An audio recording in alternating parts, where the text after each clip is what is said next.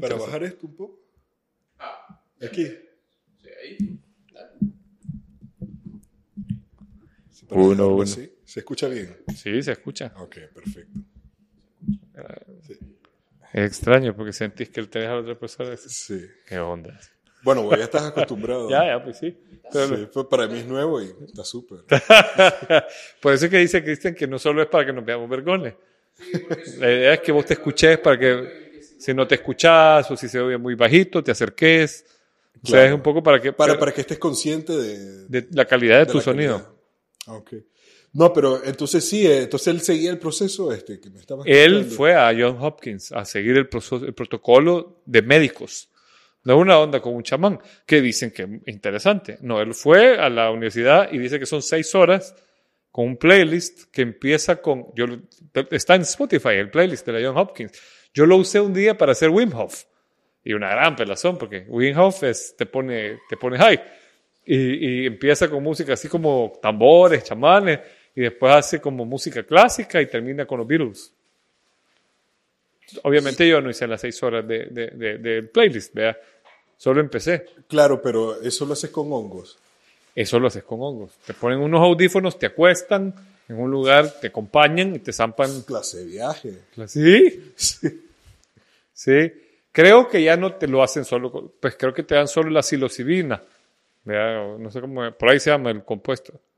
Ya es Sí. como puro el, el ya no te dan el honguito, pues, sino que ya te dan lo que, Como una gota. como unas gotitas han de ser, sí. O una pastilla. Sí. Sí, porque yo había escuchado de que existían como cápsulas de hongos. Así. Sí. Eh, Para mí fue yo- como, y me, me metí a buscarlo eh, y, y ya la John Hopkins ha publicado, publicó el playlist, ha publicado sus hallazgos de, sobre el asunto. Entonces, es como, está más, para, para los que la ciencia todavía le habla más al cerebro que el chamán, ya la ciencia te lo está diciendo.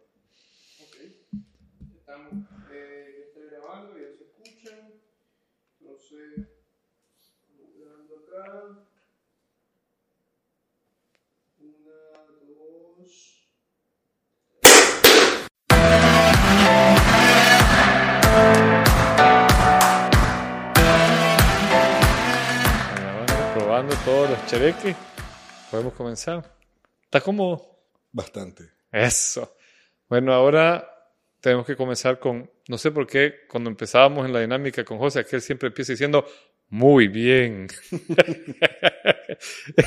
y me- le decía yo en broma a aquel que, que cuando no está, porque eh, una vez fui a ver un concierto de los Wailers, y los Wailers siempre empiezan con una frase que decía Bob Marley para empezar. A pesar de que Bob Marley ya tiene 30 años de muerto, ellos siempre empiezan con una frase que decía Bob Marley, Bob Marley Greeting Americans.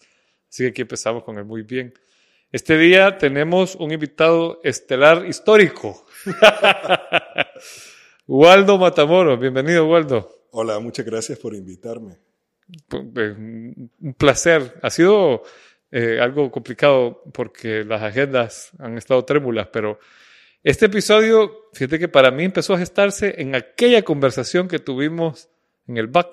Ajá. ¿Te acordás? Sí, sí, sí. Claro. Para los que nos escuchan, estaba yo haciendo fila para hacer any given trámite en el back, en, en, ahí en, eh, digamos, en el edificio central, y de repente pasa Waldo, que tenemos años de ser amigos, mira, tengo que hablar con vos, he estado leyendo, he estado preparando con, con el entusiasmo que te Claro, caracteriza, claro.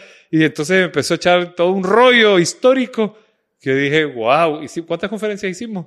Cuatro. Cuatro. Cuatro conferencias. Sí. Y yo después de eso me quedó sonando porque todo el contenido de esas cuatro conferencias es... te- abre la mente, pues, o sea, eh, es interesante que en el mundo histórico que te llega a vos a través del colegio tengas tantas verdades a medias, llamémoslo, por no decir que te dan paja, te dan como, como un, un compendio de ideas históricas sobre Centroamérica que no siempre están acertadas o están arregladas para que suenen bonitas o, o- o- entonces le dije a Waldo que nos acompañara en el podcast porque vamos a tener que comprimir una bueno, con Waldo podríamos hacer aquí cuatro, cinco, seis horas de episodio Uf, fascinado yo. Pero tenemos que, bueno, no sé, vamos a ver cuánto da. ¿Cuánto es el más largo que hemos tenido? Que es como hora y media. Eh, pero Bueno. vamos a ver cuánto, cuánto nos aguanta. Entonces, invité a Waldo para que nos cuente la, la otra, ¿cómo le llamamos al episodio? La otra historia centroamericana, la leyenda negra española. ¿Por dónde querés que empecemos con todo lo que tenemos por platicar? ¿Hasta dónde nos vamos? Bueno, eh, a ver, ¿cómo podría llamarlo? Primero contame cómo llegaste a toda esta información y después le ponemos nombre si querés. Ok, ahí Porque vamos. eh, Yo no había oído esta historia que le contaste ahora a Cristian offline. ¿De dónde te empezó la...? Porque la primera conferencia que yo te vi era de la crisis económica y tenías unos datos así de una- un viaje por el mundo. Entonces, siempre vos empezás con, con asombro, ¿no? Sí, sí, porque, o sea, cuando la información llega y uno se da cuenta sobre el contenido de esa información, o sea, la verdad, lo que uno busca, o en este caso yo lo que busco, es compartir esa información. Porque de nada me sirve aprender algo si no lo estoy compartiendo con otras personas. Ok.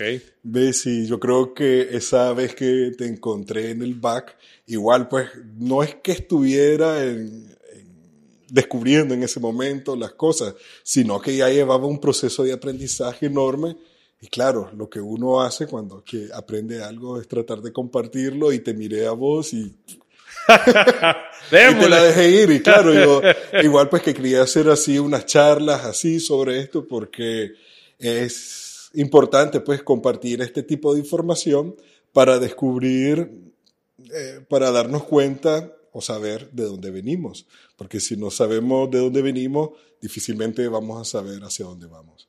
De acuerdo. Que Entonces, son las preguntas clásicas de la filosofía. entonces, claro, entonces para saber por dónde vamos hay que descubrir de dónde venimos. Correcto. Y esta inquietud mía sobre eh, meterme en estos rollos de la historia eh, comenzó eh, una tarde que estaba leyendo noticias y yo me dije, pero ¿por qué estos países eh, se quedaron atrasados? Cuando me refiero a estos países, me refiero a los países hispanoamericanos. Ya no ¿verdad? le decís latinoamericano. No.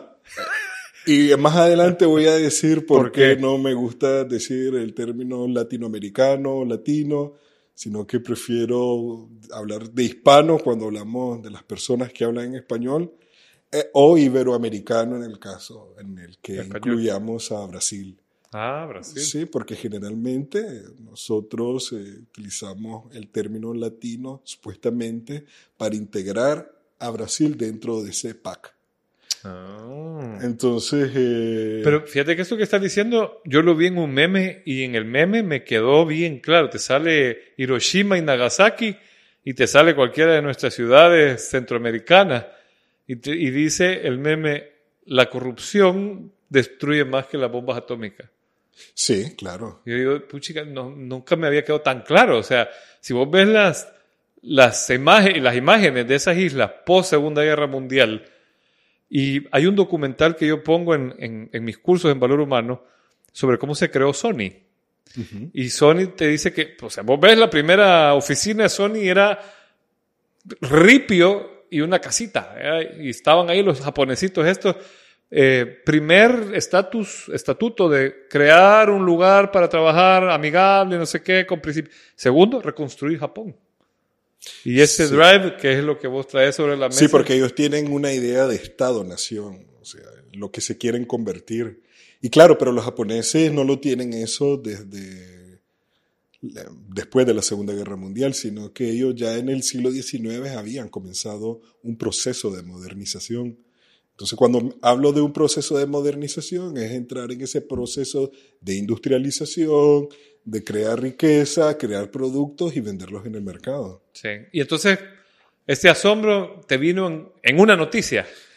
A ver, sí, yo creo que ya fue un cúmulo de cosas, ¿no? O sea, A, B, A te lleva a B, B a C y así sucesivamente, ¿verdad? Y, y sí, pero en ese momento me hizo como un clic. Entonces yo dije, yo quiero averiguar, o sea, por qué nosotros somos como somos, por qué después de 200 años de independencia nosotros no hemos podido hacer mucho más que lo que hemos hecho. Y ahí fue cuando comencé una aventura leyendo a historiadores, pues, que explican eh, lo que ha ocurrido en los últimos 200 años.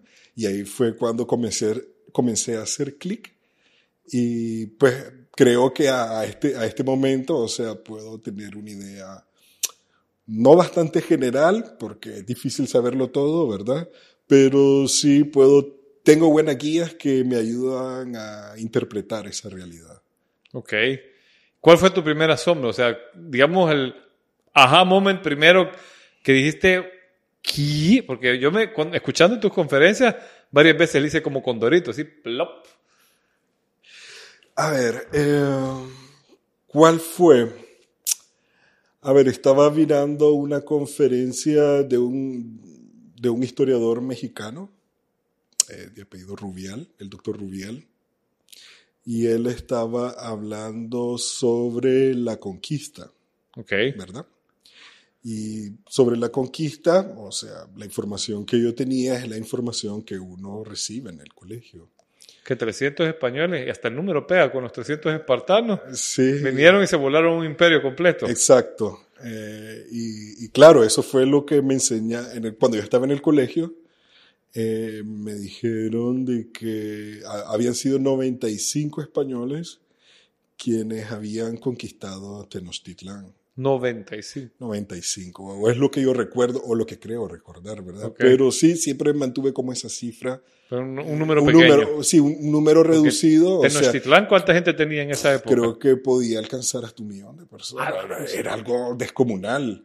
Entonces, claro, ¿qué cantidad de guerreros podía tener Tenochtitlán? Y recuerdo que de niño en el colegio, o sea, me quedaba pensando, ¿cómo es posible que... Eso es porque tenían Eh, arcabuces, Sí, se ahuevaban todos los indios.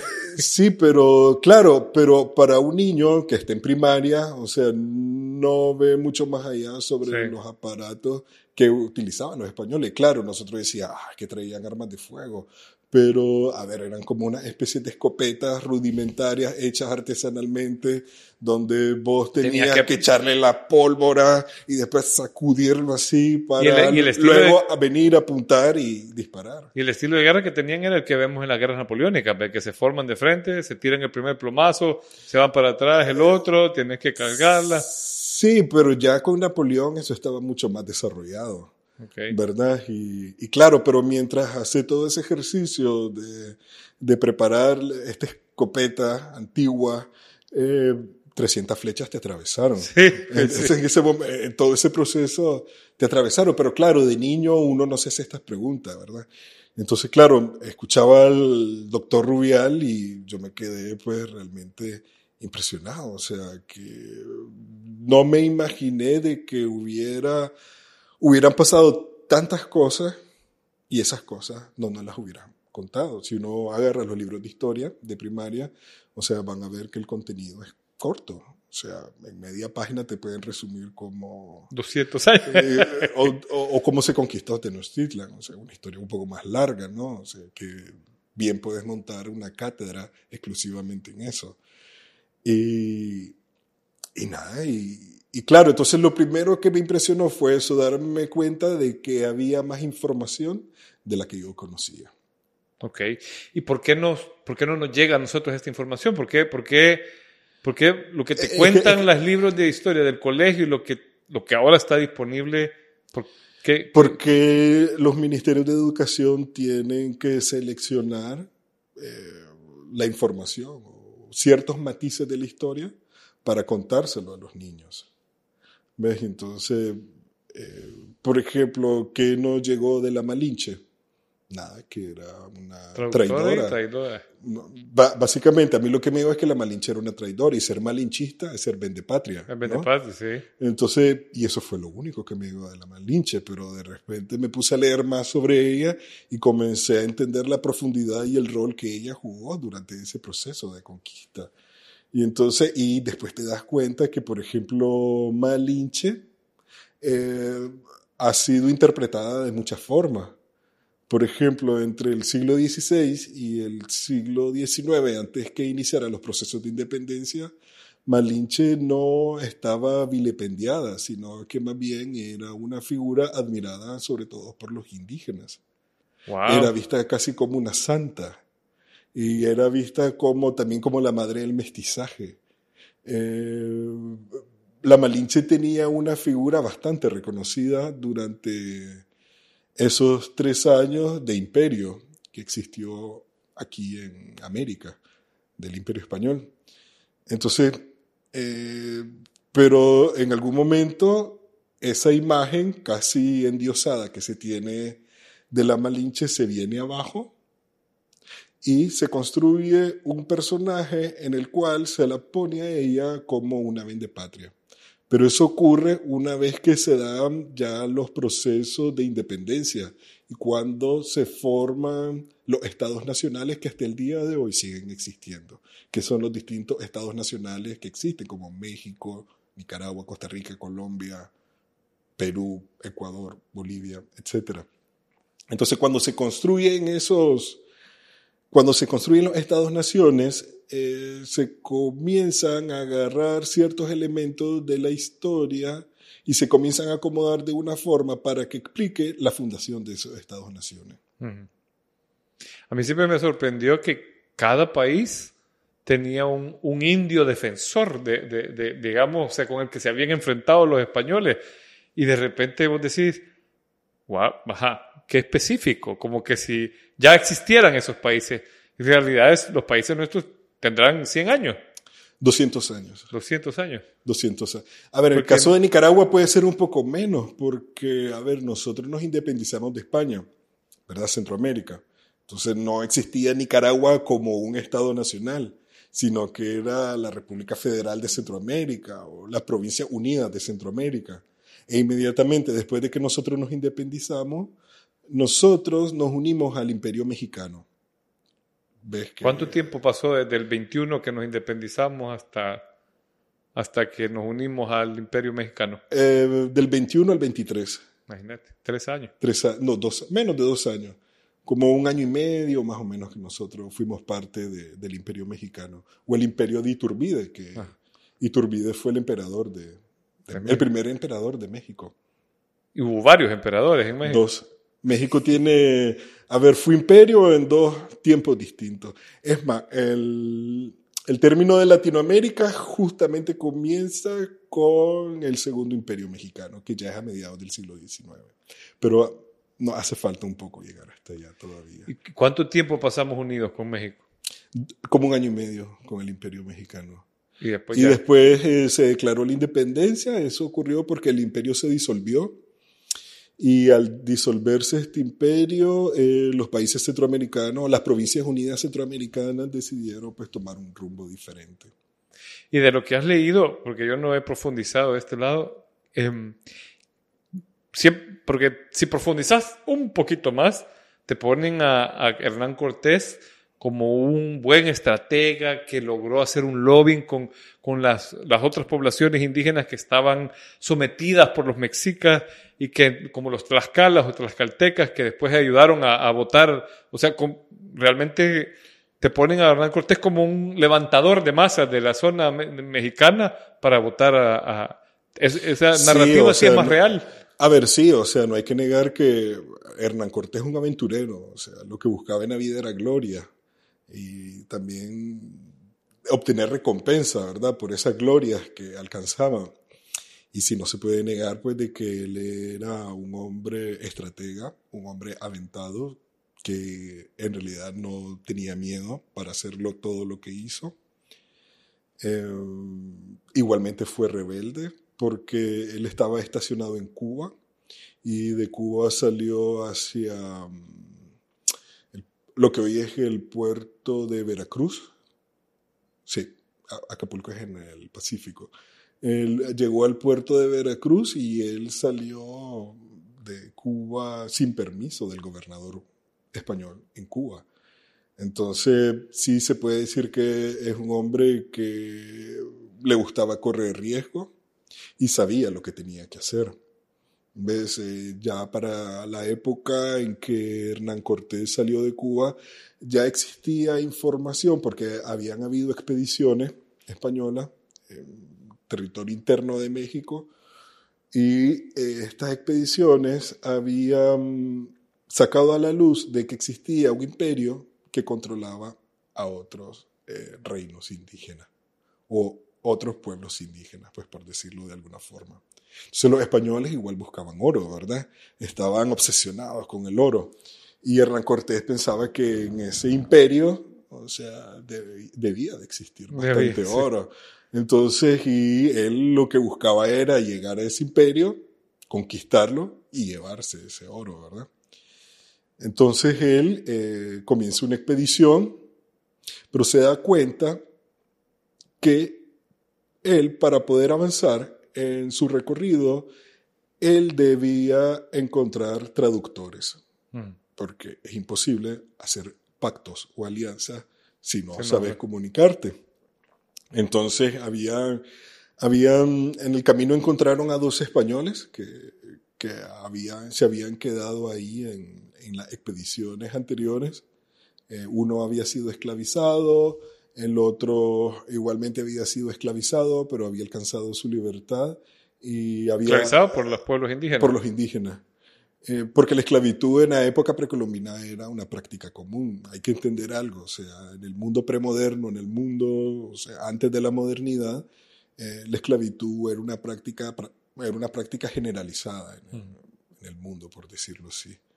Eh, no, era, no era mal visto así como nosotros lo vemos con nuestros ojos de modernidad, sí. sino que era visto, pues, no sé, como podemos ver hoy a un empleado.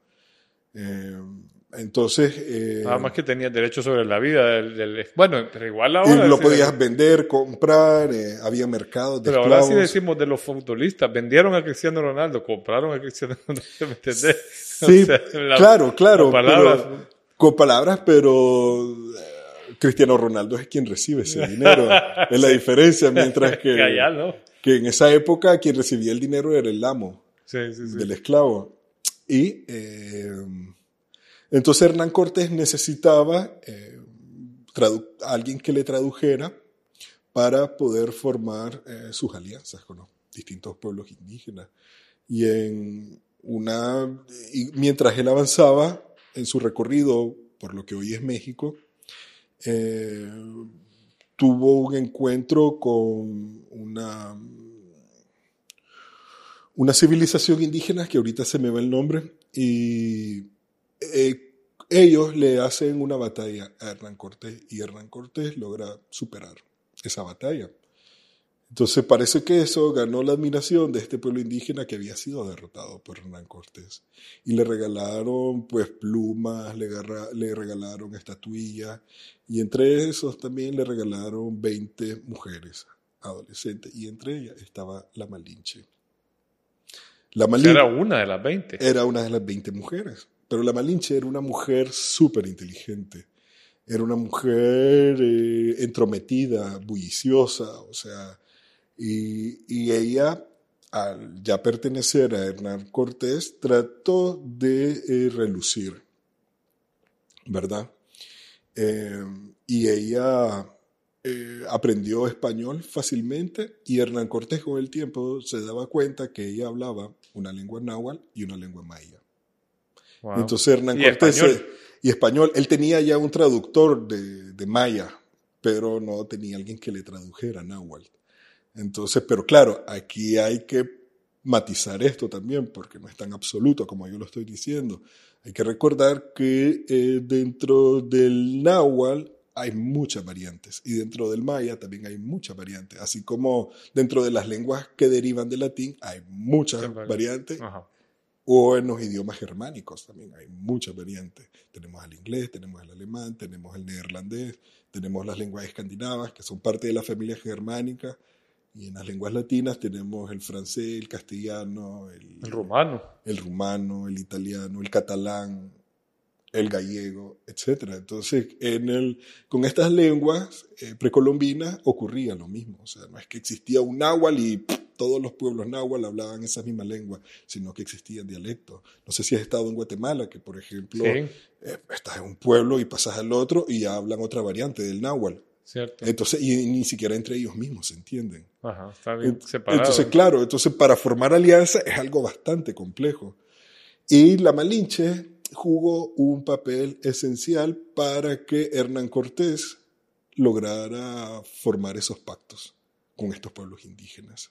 Entonces, aunque a ella no se le ha reconocido mucho eso, ella fue una piedra angular para Porque que la ven como que la apoyó al invasor, ¿vea? Ah, en esa ep- a ver, sí, pero a ver, ¿quién es el invasor ahí? O sea, le preguntas a un tlacalteca, o sea, ¿quién es un invasor? ¿Son los mexicas invasores? O le preguntas a un totonaca o a un hue- huejotzingo, o sea, si creían que los españoles eran invasor o eran más invasores para ellos los mexicas.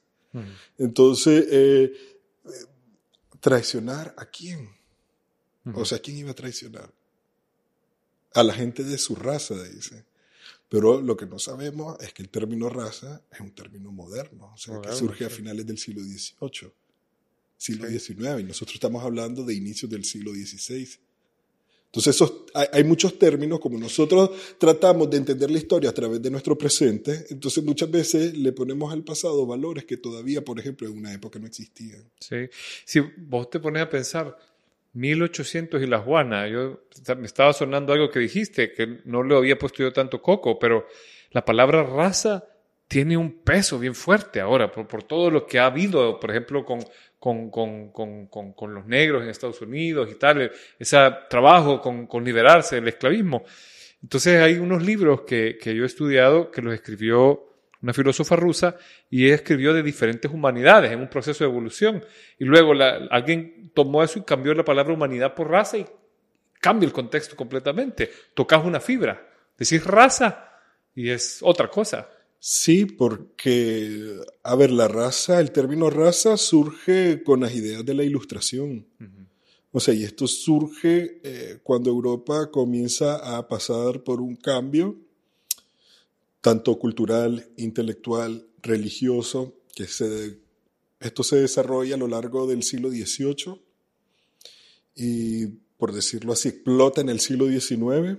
O sea, ha- hay un bagaje cultural, ¿verdad? Que se está desarrollando y se desarrolla de forma clandestina, porque estas nuevas ideas que están circulando eh, chocan con ideas imperantes, sobre todo ideas de la Iglesia Católica. Sí, que todavía pesaba mucho. Que, ¿verdad? claro, la Iglesia Católica era la que mantenía el orden y era la que mantenía el discurso de lo que era y lo que no era. Entonces, de repente vienen una serie de ideas que vienen a revolucionar todo eso y no se puede hacer abiertamente, sino que se hace de forma discreta, de forma escondida y, y, y llega un momento en que estas eh, ideas ¡pum! salen a la luz y salen a la luz en el siglo XIX. Y se vuelve un péndulo, ¿verdad? Porque, porque el- el- yo, Pero, pero hay que ver, o sea, pero ¿cuáles son estas ideas que se desarrollan? Por ejemplo, la ciencia, Ujú. El desarrollo de la biología, el desarrollo pues, de, un tipo de conocimiento que antes no existía. Entonces, con el desarrollo de la biología surge el término de la raza. Y entonces ahí cuando nosotros nos comenzamos a diferenciar biológicamente. O sea, porque si vos sos de una raza y yo soy de otra, biológicamente somos diferentes. Mm. Entonces, eh, Y esa idea de entonces claro, y a lo largo del siglo XIX se desarrolló algo que se conoce como el racismo científico, que fue bastante fuerte. ¿Ves? Y el racismo científico dejó de tener eh, apoyo e incluso financiamiento para investigación cuando se dio la Segunda Guerra Mundial y Hitler trató de exterminar a los judíos. Entonces ya, o sea, la idea de la raza, del racismo científico, dejaron de perder financiamiento en esa época. Pero a lo largo del siglo XIX, universidades como Harvard, como Yale, como Oxford, como Cambridge, tenían abiertas eh, cátedras que hablaban sobre las razas y no sé si has visto imágenes vos de cráneos humanos que los miden y todo. eh, eh, A ver, eh, la idea de la ilustración es una idea racional, ¿no? Sí. Ra- ra- comenzamos a racionalizar el mundo y entonces se hacían una serie de medidas de los cráneos para ver de qué era lo que hacía más inteligente a una raza que otra, etcétera. Todavía es un argumento la capacidad craneal de la raza tal y la raza tal, los- el neandertal no sé cuál, con el pintecanthropus no sé qué, y la masa cerebral y no sé cuánto,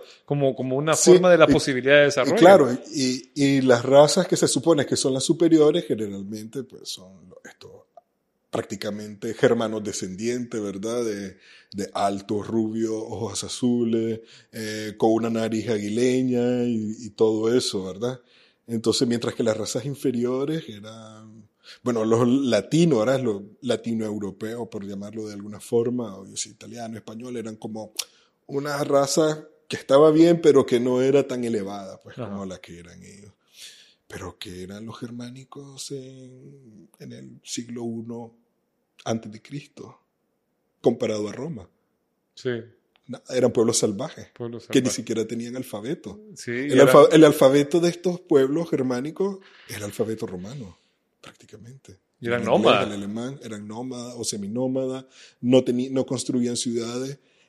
En la historia comienzan a aparecer a través de, las, a través de, la- de los relatos romanos, no porque ellos hicieran su propia de historia. acuerdo, sí. Y si nos vamos mucho más atrás, los egipcios, por ejemplo, cuando en el, en el apogeo de los egipcios, que eran los pueblos germánicos, todavía mucho más bárbaros, ¿no? Sí, Entonces, claro, entonces, ahí cuando ya comenzás, cuando comenzás a profundizar en la historia, decís, a ver, ah, sí, entonces, si uno lo ve, eh, esto, o sea, eh, tuvo un inicio, y ese inicio fue, o sea, en el que ellos comenzaron, sobre todo los ingleses, comenzaron a distanciarse del resto del mundo a, a partir de la revolución industrial, o de la- del invento de la máquina de vapor, que es la que le da la que le da sentido o, o es la que le da la energía para que la industria pueda funcionar. Y, y en medio de esa, ese impulso que tuvo Hernán Cortés de hacer ese lobbying, ¿qué, qué tan cierto es que, por, por- por un lado, te ponen que hubo unas grandes masacres y unas cosas así terribles, por otro, te ponen casi que fue un golpe de Estado que llegó y le dijo, vengo yo. Eh, a ver, mucha gente cree que la conquista de México, no, hoy le llamamos México, pero en esa época se comenzó a llamar la Nueva España y durante tres siglos se llamó la Nueva España. Mucha gente cree que la conquista de México o de la Nueva España se dio con la caída de México Tenochtitlan. Y no. Eh, la, caída de México Tenochtitlan es el inicio de la conquista de todo el actual territorio de México. Porque si vos miras un mapa, o sea, buscas eh, mapa del imperio mexica antes de la conquista, por ejemplo, en Google, y entonces vas a ver, pues, vas a ver el mapa, el espacio que ellos ocupaban dentro de México, y te vas a dar cuenta que, son, que no tiene nada que ver con el México que hoy conoces. Entonces, historiográficamente se nos ha enseñado pues, de que con la caída de Tenochtitlan, México Tenochtitlan, eh, se conquistó todo México, pero es un territorio gigantesco, en esa época lo era mucho más, eh, porque México perdió la- más de la mitad de su territorio en el siglo XIX con Estados Unidos. Entonces, y en Es esa una época- sobresimplificación. Sí, entonces es una sobresimplificación, quizás para que los niños puedan entender, o sea, con más facilidad. Casi que te lo imaginas, botaron la casita de naipes, apretaron aquí, se cayó todo. Exacto.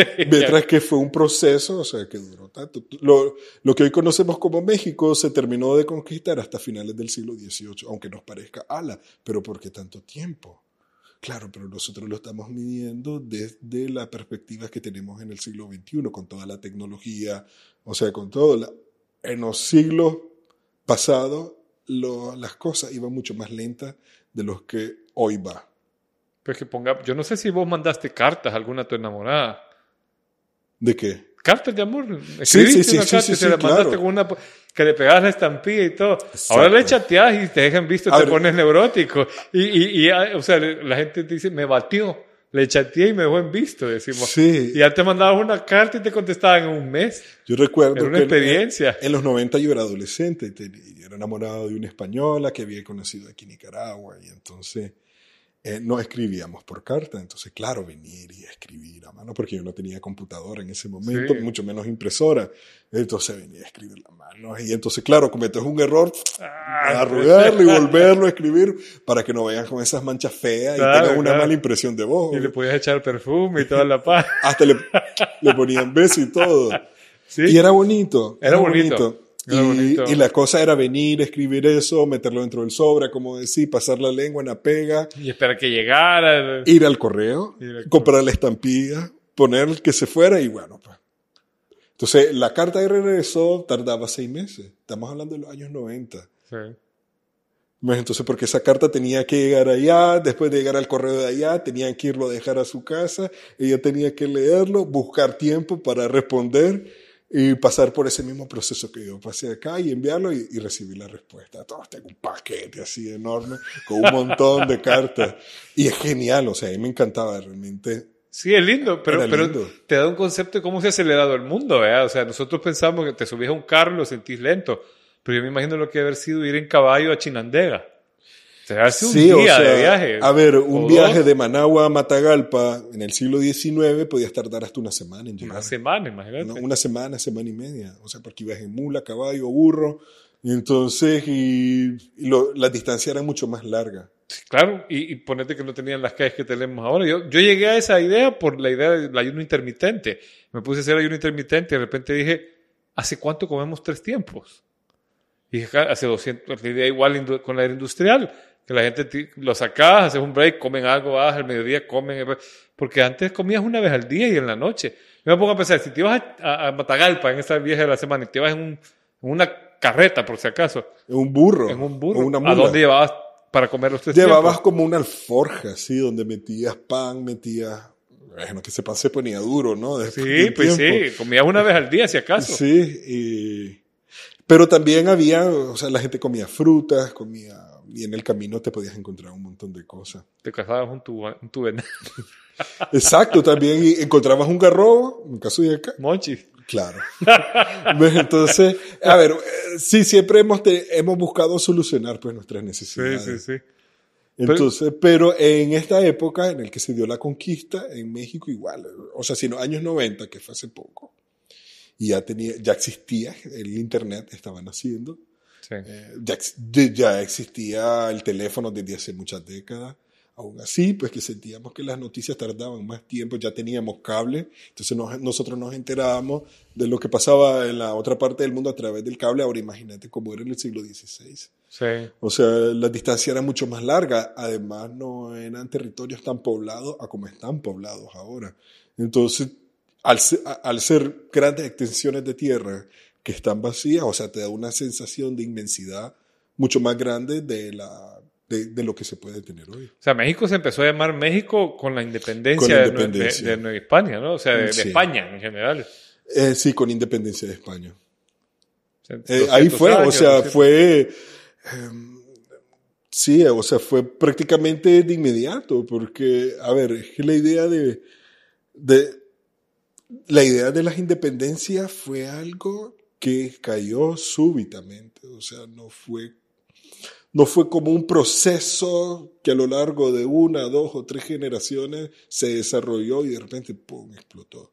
Simplemente apareció y hubieron actores que se aprovecharon de esas circunstancias que se presentaron y comenzaron ese proceso de independencia. Pero no fue algo súper planeado, entonces. A ver, plan- Había una idea, sí. digamos, de lo que querían hacer. A ver, cuando hablo de eso me refiero a un proyecto de masas, Ajá. Pero sí había muchos eh, intelectuales eh, o personas pues que era, tenían acceso a educación, o, pero básicamente las personas que deseaban la independencia eran los criollos, que es ahí también un mito, o sea, que hay que derribar, que se habla de que la independencia fue la liberación de los pueblos indígenas, pero la, la independencia fue un proyecto 100% criollo. O sea, de la, digamos, élite de acá. O sea, no era. No, No era- no a era ver, un no, asunto- no, a ver, para entender, eh, para entender el mundo eh, hispa- imperial, llamémoslo así, porque nosotros éramos parte del Imperio español, Español. hay que entender cómo funcionaba la sociedad. O sea, nosotros, el- nuestro punto de referencia son las repúblicas que actualmente conocemos. Entonces tenemos la idea de un presidente, tenemos la idea de un parlamento y tenemos la idea de un poder judicial. En el caso de Nicaragua tenemos la idea de un poder electoral, ¿no? Entonces a partir de eso configuramos, pues, cómo es que se organiza una, un Estado o una, o una, o Una una sociedad. Entonces, pero el, el mundo que existió antes de la independencia es un mundo premoderno, un mundo que también se le llama el antiguo régimen. Ujú. Entonces, eh, la sociedad hispanoamericana durante esos tres siglos imperiales fueron sociedades del antiguo régimen. ¿A qué me refiero cuando hablo de una sociedad del antiguo régimen? Uno, eh, que en esta sociedad de antiguo régimen no existía un presidente. No existía el concepto de ciudadanos que hoy conocemos. Okay. Entonces, eh, la máxima autoridad de esa sociedad, ¿quién era? El rey. El rey. Entonces, ese rey no tenía ciudadanos, tenía súbditos. Súbditos. Entonces, Entonces, eh, aquí todos éramos ah, ah, súbditos del rey de España. ¿ah? Éramos súbditos del rey de España. Nuestros ancestros eran súbditos del rey de España. Entonces, el rey era un elemento de identidad de todos los súbditos de, de, de- de- de ese imperio, ¿verdad? Entonces, y el imperio español era un imperio multiétnico, ¿verdad? Entonces, donde había blancos, había negros libres y negros esclavos, había in- indios y de las diferentes etnias indígenas que había en esa época. Eh, también habían venido muchos asiáticos acá, y recordemos, Filipinas fue parte de- del El Imperio. Español. Entonces, y también a través de Filipinas llegaban muchos pueblos del este asiático, llegaron muchos chinos, eh, llegaron de Tailandia, o sea, de, muchas de muchas regiones del este asiático llegaron también a estos territorios. Muchos llegaron como esclavos, muchos asiáticos llegaron como esclavos, pero terminaron comprando su libertad también. O sea, te podías comprar la libertad en ese tiempo. Es que siempre se pudo comprar la libertad. Creo que en Roma incluso. eh, Sí, en Roma era, la- era- normal comprar la un esclavo podía alcanzar la libertad O te podía liberar tu o, amo. o tu te- amo te liberaba de tu condición de esclavo y ya uno era una persona libre, Mm. ¿verdad? Entonces igual el, el modelo del imperio español era similar a un típico sistema de antiguo régimen. ¿Ves? Entonces, es, Y entonces la moneda, yo me acuerdo que hablabas de la moneda en... en- Vamos a caer porque primero es importante explicar esta, cómo estaba estratificada la sociedad. Ok, Porque las sociedades que nacen con la modernidad, las personas nos comenzamos a diferenciar por la plata que uno tenga en el bolsillo. Ujú. ¿ves? Mientras que en esa época no, vos podías tener una muchísima plata como los comerciantes, pero podías ser plebeyo. Wow. Pues entonces el rey era esta persona o esta figura que servía como elemento de identidad. Eh, entonces nosotros éramos súbditos del rey y éramos ovejas de un pastor cuya cabeza era el Papa en Roma. Entonces en cada ciudad capital de Hispanoamérica, de los países hispanoamericanos, eh, las dos máximas autoridades eran el virrey, Que había un virrey por... por... por su por habían capital- dos, ¿verdad? Estaba en México y en Colombia. los No, en cada virreinato existía un virrey. Era, un- era el que administraba toda esa región. Entonces, eh, eh, estas ciudades eran las dos máximas autoridades en las, en las ciudades capitales, era el virrey y el, eh, el arzobispo. Ok. Entonces, eh, de- debajo de esas dos figuras, o sea, se configuraba toda la sociedad estamental. O sea, hay que hacer una diferenciación. Nosotros vivimos en una sociedad de clases. ¿verdad? En esa época se vivía una sociedad estamental, pero no hay que confundirlo con que era una sociedad de casta, porque una sociedad de casta es mucho más fuerte todavía el- la, la separación entre los distintos grupos, como en el caso de India. Y eso que, por ejemplo, uno llega a India y comienza a conocer cómo funciona ese sistema de casta y a, y a una persona que viene de estos países, o sea, le sorprende, o sea, cómo están divididos por castas. Sí. Y eso que ahora en India, o sea, está mucho más modernizado y todo, ya no es prejuicio de que una persona de una casta se case con otra persona de otra casta. Sí hay prejuicio, pero Más- menos. menos fuerte de lo que fue hace dos, tres siglos. Pero En los libros de texto te enseñaban que la clase más, o, o el grupo más respetado eran los españoles nacidos en España. De ahí venían los españoles nacidos aquí, que eran los criollos. De ahí venían mestizos, indios y mulatos. Al menos así lo, est- lo estudié. Sí, Yo. eh, sí, o sea, si utilizamos la imagen de una pirámide, Ajá. ¿verdad? En la parte de arriba estaba la nobleza.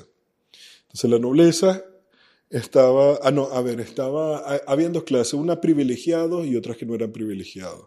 Entonces, dentro de la, nobleza, eh, la, la figura más alta era el rey, obviamente. Pero también eh, dentro de la nobleza tenés a los marqueses, tenés a los condes, tenés a los duques, ¿verdad? Que es como una especie de clase patricia, Ajá. así como la tenían los romanos.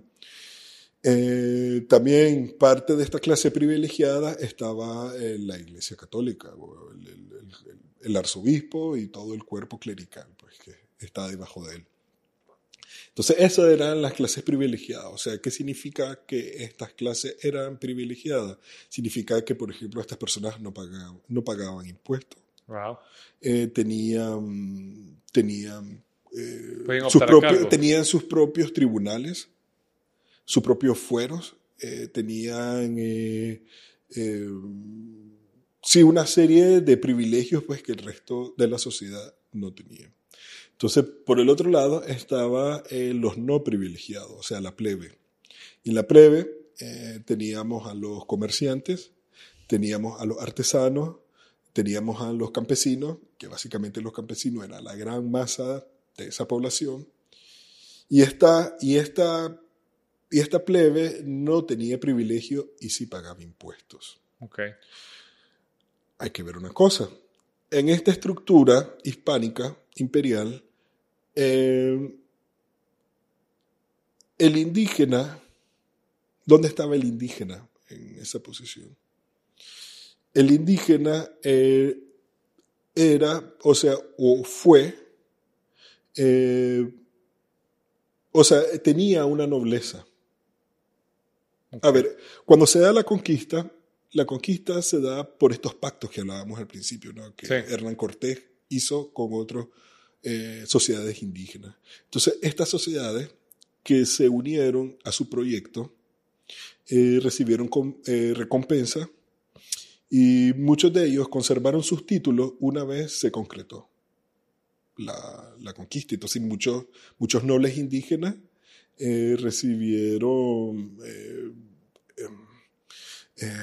se me olvidó la palabra, ¿cómo es? O sea, recibieron, a ver, cuando se dio la conquista, hubo un- se formó como una especie de clase de trabajo en el cual eh, los... Ejidos eran. ¿Ah? Como, como, como feudos, pero yo me acuerdo haber leído las clases ejidales, que te daban un grupo de tierras y era un, un- Claro, entonces, o sea, vos, te- vos conquistabas un territorio, ¿verdad? Y entonces en ese territorio eh, estaba el noble indígena, eh, la encomienda se llama. encomienda. Entonces, eh, la encomienda era que recibía una cantidad de personas para que trabajaran la tierra de esa persona. Entonces, había muchos indígenas que recibían encomienda y esta, y, y- y esta, y esta nobleza indígena eh, igual recibía los mismos privilegios que la nobleza española. Entonces, en la época hispana eh, del, imperio, eh, del imperio español, eh, existían indígenas nobles e indígenas plebeyos, así como también existían españoles nobles y españoles plebeyos. Y muchos de estos indígenas, o no muchos, pero sí algunos, igualmente era, estaban homologados con parte de la nobleza europea y existieron indígenas, pues que Wow. se llegaron a es algo casar que no ahí se en sabe, Europa. que no lo ves en Por ejemplo, el- el- hay, una, hay una casa nobiliaria, la de. La de. ¿Cómo es que se llama? Este. em, ¿Cómo es que se llamaba este Tlatuani mexica, el que cayó, el emperador mexica, azteca? Moctezuma. Moctezuma. O sea, la, la, la línea, el linaje de Moctezuma todavía es reconocido por, por la corona española. Wow. Porque cuando se dio la independencia, mucho de, la, mucha de, esta, de este linaje se conservó. O O sea, sea, que y vos muchos se ver- fueron para Europa. O sea, los descendientes de Moctezuma están en España. No fregues, y todavía hay un lugar y vos podés ir a conocer. A, a los hijos, sí. Entonces, no, no los hijos, los descendientes, pues, de, Mira. de él. Entonces, claro, en esa época existía eso y Pero entonces esta, esta idea, y, y yo creo que es uno de los temas más interesantes, es que al indígena lo hicieron esclavo y lo sometieron, eh, es, es, es una... A ver, eso ocurrió al principio, porque hay que recordar que en 1492 Cristóbal Colón llega a las islas del Caribe, ¿verdad? Se, se estaciona en Española. Y wow, ese nombre fue el que le pusieron. Había, ahí había pueblos indígenas, o sea, que prácticamente andaban en cayuco de una isla a otra declarándose la guerra. Entonces, cuando Colón llega, sí, lo primero que se le ocurre, bueno, primeramente les pareció salvaje por la forma en cómo vestía, porque igualmente practicaban el canibalismo. Y entonces se decía, pues Colón relató en sus crónicas sobre este canibalismo que ellos tenían y por mucho tiempo los historiadores pues eh, decían de que era un tipo de racismo de Colón o de superioridad cultural que él tenía y que de alguna forma tenía que justificar la, la masacre que vivieron muchos indígenas ahí. Y, y después estudios científicos, hasta hace poco, hace como 3, 4 años, National Geographic, por ejemplo, publicó una serie de artículos en la que sí pues, se demostró científicamente de que estos pueblos Eran caníbales. eran caníbales. Yo tuve en Entonces- mis manos un libro que se llamaba, en inglés, Man Corn. Ujú.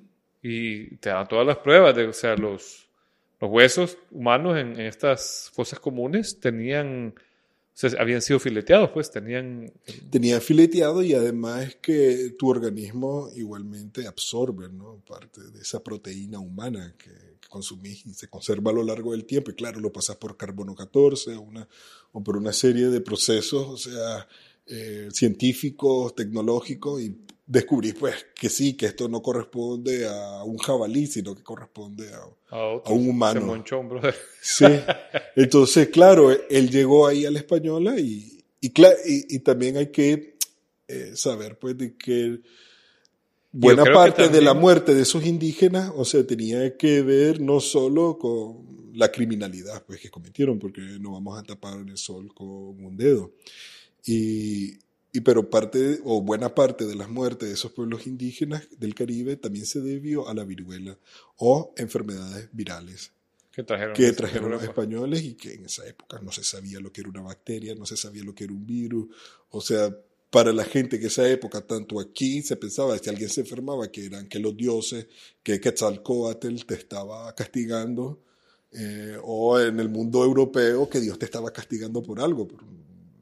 Faltaban siglos para que se descubrieran todos Sí. esos microorganismos. Entonces, eh, eh, buena parte de la mortandad de esas poblaciones se debió a la viruela, que la viruela causó estragos fuertísimos. Y, y claro, estos indígenas no conocían estas enfermedades y su sistema inmunológico no estaba preparado para combatirla. Y aunque hubieran estado preparadas, porque los españoles también caían víctimas de la viruela, a pesar de que ellos ya tenían siglos de convivir con ella. Imagínate. Entonces, eh, estos pueblos indígenas, pues, todavía el sistema inmunológico de ellos era más frágil que el de los españoles. Con- para esa enfermedad. para ese- o, o para un montón de enfermedades. Pero también los españoles caían presos de las enfermedades tropicales como el dengue, como la malaria, ese tipo de enfermedades. Entonces no es que solo los indígenas sufrieron esas enfermedades, sino también que los españoles sufrían pues, de, de las enfermedades tropicales. Entonces, ¿cuál era la pregunta que me había hecho? que si esa idea que ha llegado a nosotros, que todo el indígena lo sometieron y lo convirtieron en una clase casi esclava, sí sí, los claro. integraron en una sociedad Entonces, imperial. en ese momento Cristóbal Colón comenzó a esclavizar a, la- a muchos indígenas. Claro, como hablábamos antes, la información en esa época no transcurría tan rápido.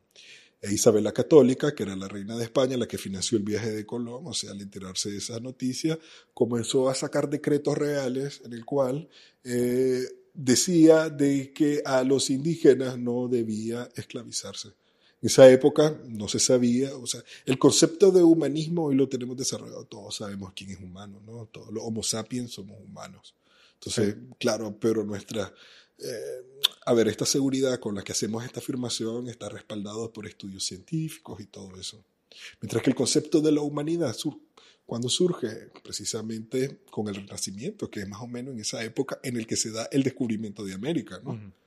Entonces, y, eh, entonces existe ese debate si estas personas son humanas o no son humanas, porque podrían ser primates superiores para ellos, era tan distinto, nunca lo habían visto, era algo completamente nuevo, es como que de repente hoy descubramos que hay lugar en el mundo donde existe un tipo de humanoide que no se parece en nada a todo lo que conocemos a día de hoy. Entonces es algo así más o menos. todavía hubo, hubo zoológicos humanos, ¿verdad? O sea, Eso, fue agarraban... ya, eso ya fue en el siglo, en la segunda, a partir del último cuarto del siglo XIX, inicio del siglo XX. Pero eso ya fue, eh, eso básicamente lo hicieron los franceses y los británicos y también los alemanes, de que llevaban personas de, Que- les de- de sus distintos rarísimas. tipos de colon, de, de los diferentes puntos de sus colonias, los llevaban y, y hacían eh, eh, eh, zoológicos humanos. El Imperio Español nunca hizo eso, nunca, nunca comenzó a recolectar eh, indígenas para hacer un zoológico en, Madrid o algo así, eso, no ocurrió. Entonces, pero en ese momento, cuando eh, la reina Isabel la Católica eh, se da cuenta de lo que está haciendo Colón, ella emite un decreto real en el cual, o sea, trata de frenar. Pero, o sea, que ella ha tomado esa iniciativa, frenó ese proceso. No, ¿verdad? O sea, no, no es que lo paró. Pero sí hizo de que, comenzara, que se formaran estructuras institucionales que comenzaran a vigilar para que eso no ocurriera. Entonces la gente dice, no, pero ¿de qué sirve que Isabel la Católica haya hecho eso si todavía se siguió cometiendo? Bueno, pues eh, eh, a día de hoy, o sea, si nos ponemos a criticar, hay un montón de leyes que hacen en los, en los distintos parlamentos y hay personas que violan esas leyes. Sí. Entonces, y estamos hablando del siglo XXI.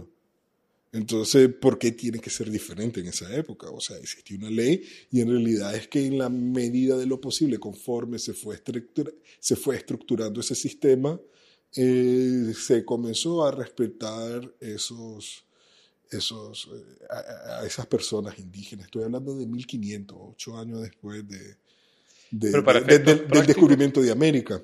Y Entonces, y pocos años después, eh, Isabel la Católica en su testamento, o sea, lo que dice prácticamente es que eh, lo que ella busca es que el mestizaje se abra. O sea, que tanto españoles como indígenas, o sea, tienen derecho a casarse y a procrear hijos.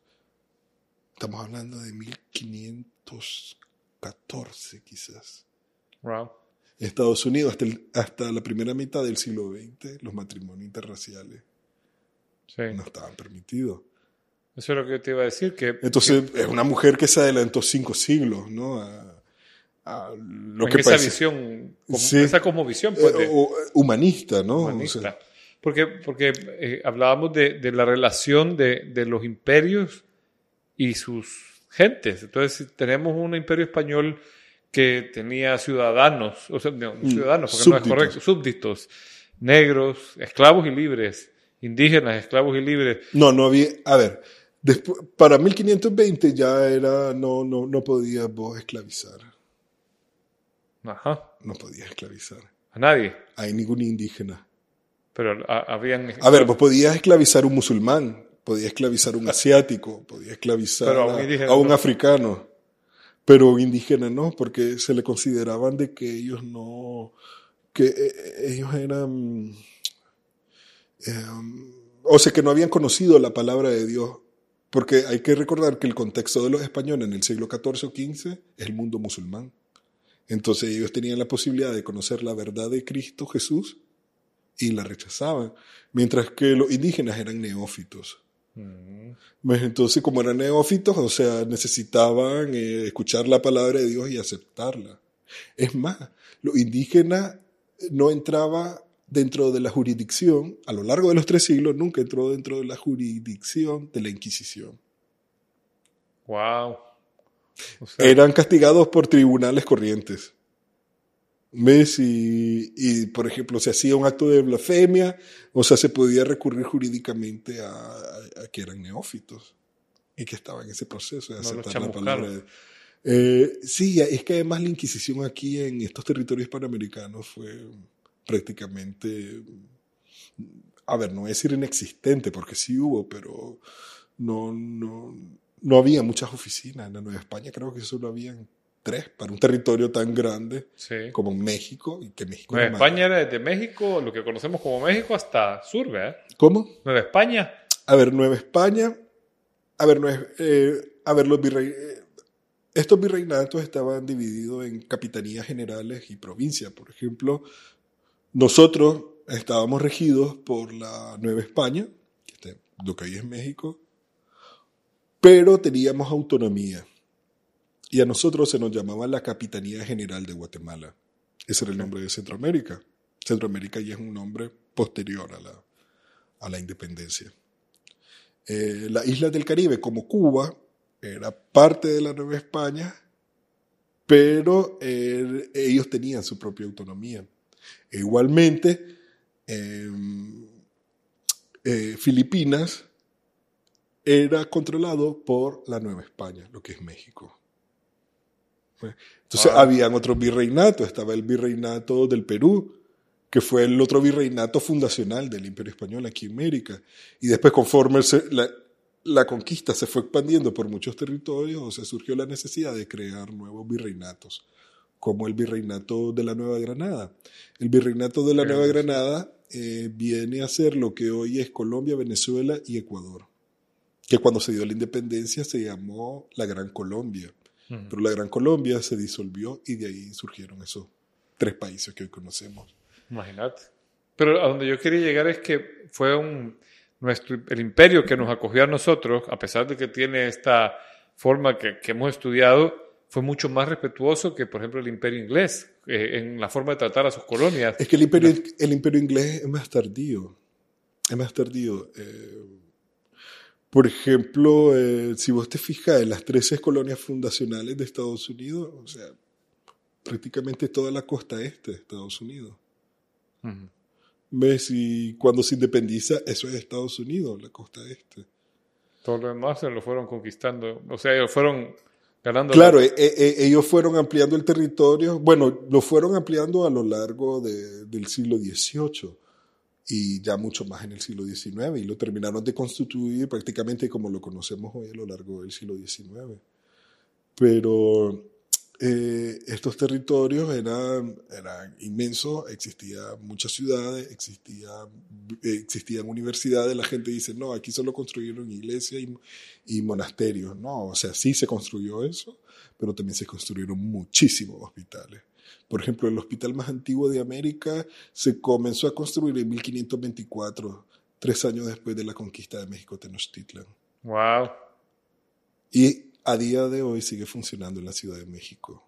Desde 1500, o sea, tiene 500 años de existencia. Tiene 500 años de existencia. ¿cuánta entonces, claro, y si vos comenzás a ver, investigar, entonces te vas a dar cuenta que a lo largo de- del continente se crearon pues, un sinnúmero de hospitales. La salud era, por decirlo así, pública.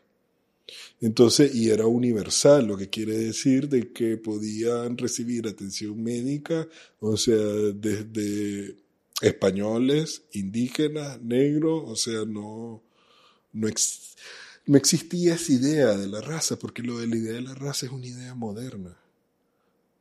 Y entonces cuando Inglaterra, eh, el imperio británico, el famoso imperio británico que nosotros conocemos, nosotros creemos que duró como mil años, ¿no? Pero es un imperio que se desarrolló en el siglo XIX. Y este imperio traía las ideas de la ilustración. Y en el seno de la idea de la ilustración venía esta idea de las razas, donde algunas razas... Hay que recordar que a lo largo del siglo XIX eh, aparecen una serie de pensadores, sobre todo británicos, que vienen a dar este sentido de la evolución, como Darwin, ¿no? que el más fuerte es el que siempre gana. Entonces también el, racismo científico se apoya en ideas como los más fuertes siempre se sobreponen y, y los más débiles desaparecen. Entonces todas estas ideas, eh, todas estas ideas del imperio británico son más decimonónicas. Cuando hablo de decimonónico me refiero, o es propio del siglo XIX. Entonces, mientras que el imperio español fue un imperio premoderno, antes de la modernidad. Y, y O sea vos, cuando- vos podés ver, o sea, todos los imperios premodernos son multiétnicos, porque se expanden tanto. O sea, si vos ves el imperio mongol, era un imperio multiétnico. El imperio otomano era un imperio multiétnico. El imperio romano era un imperio multiétnico. Eh, Grecia era un imperio multiétnico. O sea, eh, Esparta y Atenas no tenían nada que ver. Eh, hablaban dialectos diferentes, eh, se podían considerar, o sea, sí se diferenciaban. digamos, con los dioses. a ver, sí existía una identidad que hacía que mantuvieran la unidad, pero, mm, Pero vivían existían sus entre difer- ellos. Exacto. espartanos y atenienses se declararon la guerra muchísimas Sí, veces. sí. Entonces, eh, entonces todos los imperios premodernos eh, fueron imperios multiétnicos. Y igual pasaba aquí con, con nuestros indígenas, ¿ve? o sea, no era como que eran todos unidos y estaban sometidos, sino que había- eran ciudades que se vivían peleando. Entre, por ejemplo, cuando vos ves a leer con los mayas, que ido varias veces a Copante, sale que está, se veían matando con otras ciudades de con Tikal o con este, se mandaban, se Sí, conquistaban y o, después- o- o sea, náhuatls y mayas se podían pelear o entre náhuatls, porque, o sea, lo que va a determinar en cierta forma tu identidad es el idioma. Y entonces y el, el otro pueblo puede ser náhuatl, pero es un náhuatl diferente, que no entendés. O sea, aunque tenga una raíz común, o sea, si alguien está hablando rápido, no la vas a entender. Puedes entender algunas palabras, algunos significados quizás, pero no vas a entender la totalidad de una conversación. Así como que uno se ponga a hablar con, con, con un portugués, o sea, si el, puedes entender algunas palabras, pero si habla rápido y, y, o sea, y va estructurando oraciones complejas, la verdad es que te perdés de una totalidad, ¿no? sí. Entonces eso mismo pasaba pues con estos pueblos que se, se, se mataba. Pero eh, sí había, entonces e- esa diferenciación, o sea, tenía que ver con la lengua, aunque tuvieran prácticas eh, litúrgicas o religiosas parecidas, como el sacrificio humano, que esa es una realidad, que había sacrificios humanos Sí, dentro de ese mundo precolombino. Sí hay, hay, hay- es bien raro eso, ¿verdad? Para nosotros, pues para nuestra forma de verlo, que hayan matado gente y se la hayan comido. Sí, porque nosotros tenemos una, a ver, mucho más para nosotros que tenemos una visión moderna. Sí. Pero también a los, a ver, los españoles cuando vinieron acá encontraron mucha semejanza con los indígenas, porque igual ellos tenían nobleza, tenían plebeyos, tenían artesanos, tenían campesinos, eh, tenían una clase religiosa que era poderosa. Entonces ellos encontraron, habían, tenían esclavitud, los indígenas esclavizaban, igualmente eh, los españoles en Europa también se esclavizaban. Entonces, a ellos, o sea, hubieron muchos elementos que ellos reconocían. Lo único que no entendían es que estos pueblos mesoamericanos, porque esto no se puede trasladar a, a los, a las civilizaciones de, de- de América del Sur, sobre todo la civilización inca, eh, ellos no eran caníbales, o sea, ellos no, no, no practicaban eso, mientras que en Mesoamérica sí se practicaba. Entonces, eh, eh, los españoles cuando miraron que se comían a la gente, que hacían ritos eh, hacia los dioses, o sea, con sacrificios humanos, ellos pues se escandalizaron y fue una de las cosas por lo que la iglesia católica dijo, no, hay que cristianizar a esta gente, ¿no? sí, para que vean el valor del, del cristiano. Sí, entonces, y, y, o por ejemplo, hubieron ritos que quedaron perdidos también ya en el tiempo. No sé si conocemos quién era, por ejemplo, el dios Tlaloc Ujú. y qué tipo de sacrificios se le realizaban al dios Tlaloc. Para quien no esté escuchando y no sepa quién era, Tlaloc era el dios de la lluvia. Y, a ver, una época lluviosa mala en estos tiempos es malo, te sube el precio de los alimentos, pero siempre estás abastecido, ¿no? Pero un año de sequía, en esa época, o sea, cuando no, no existía, no se había dado, faltaban siglos para que se diera la revolución agrícola, si tenías una mala época lluviosa, se te moría la mitad de la población. Entonces muchos de esos interpretaban como que era un castigo de los dioses. Entonces para... Como el Nilo en, en Egipto, que si, te- si te- un año que el Nilo no creciera, ahí te llevaba Judas con la o sea, comida. se te, se te moría la mitad de la población. Y eso, de- o sea, eso duró hasta poco antes de la revolución industrial. Y a veces me, me quedo fascinado yo cómo la vida misma encadena hechos que van a crear grandes cambios. Ujú. ¿Ves? Y, y entonces, eh, esto, esta gente, o sea, lo que hacía era agarrar niños, o sea, prácticamente bebés, y se los ofrecía, o sea, los, los, los- los decoraban con flores, con un montón de cosas, tenían como una especie de incienso que en, el, en la caminata que se hacía con estos niños para ofrecérselo a los dioses iban tirando como una especie de, de incienso forrados de flores. Y entonces Pedro también los iban torturando. Entonces se suponía que si los niños lloraban bastante es porque iba a ser una buena época lluviosa. Entonces, la atrocidad contra ellos era enorme para que lloraran bastante, Claro. ¿verdad? Entonces, duro, claro, ¿eh? estas prácticas como esas fueron quedando eh, perdidas en el tiempo. Y, y una vez que se dio todo ese proceso de evangelización, o sea, toda esa cosmovisión prehispánica se perdió.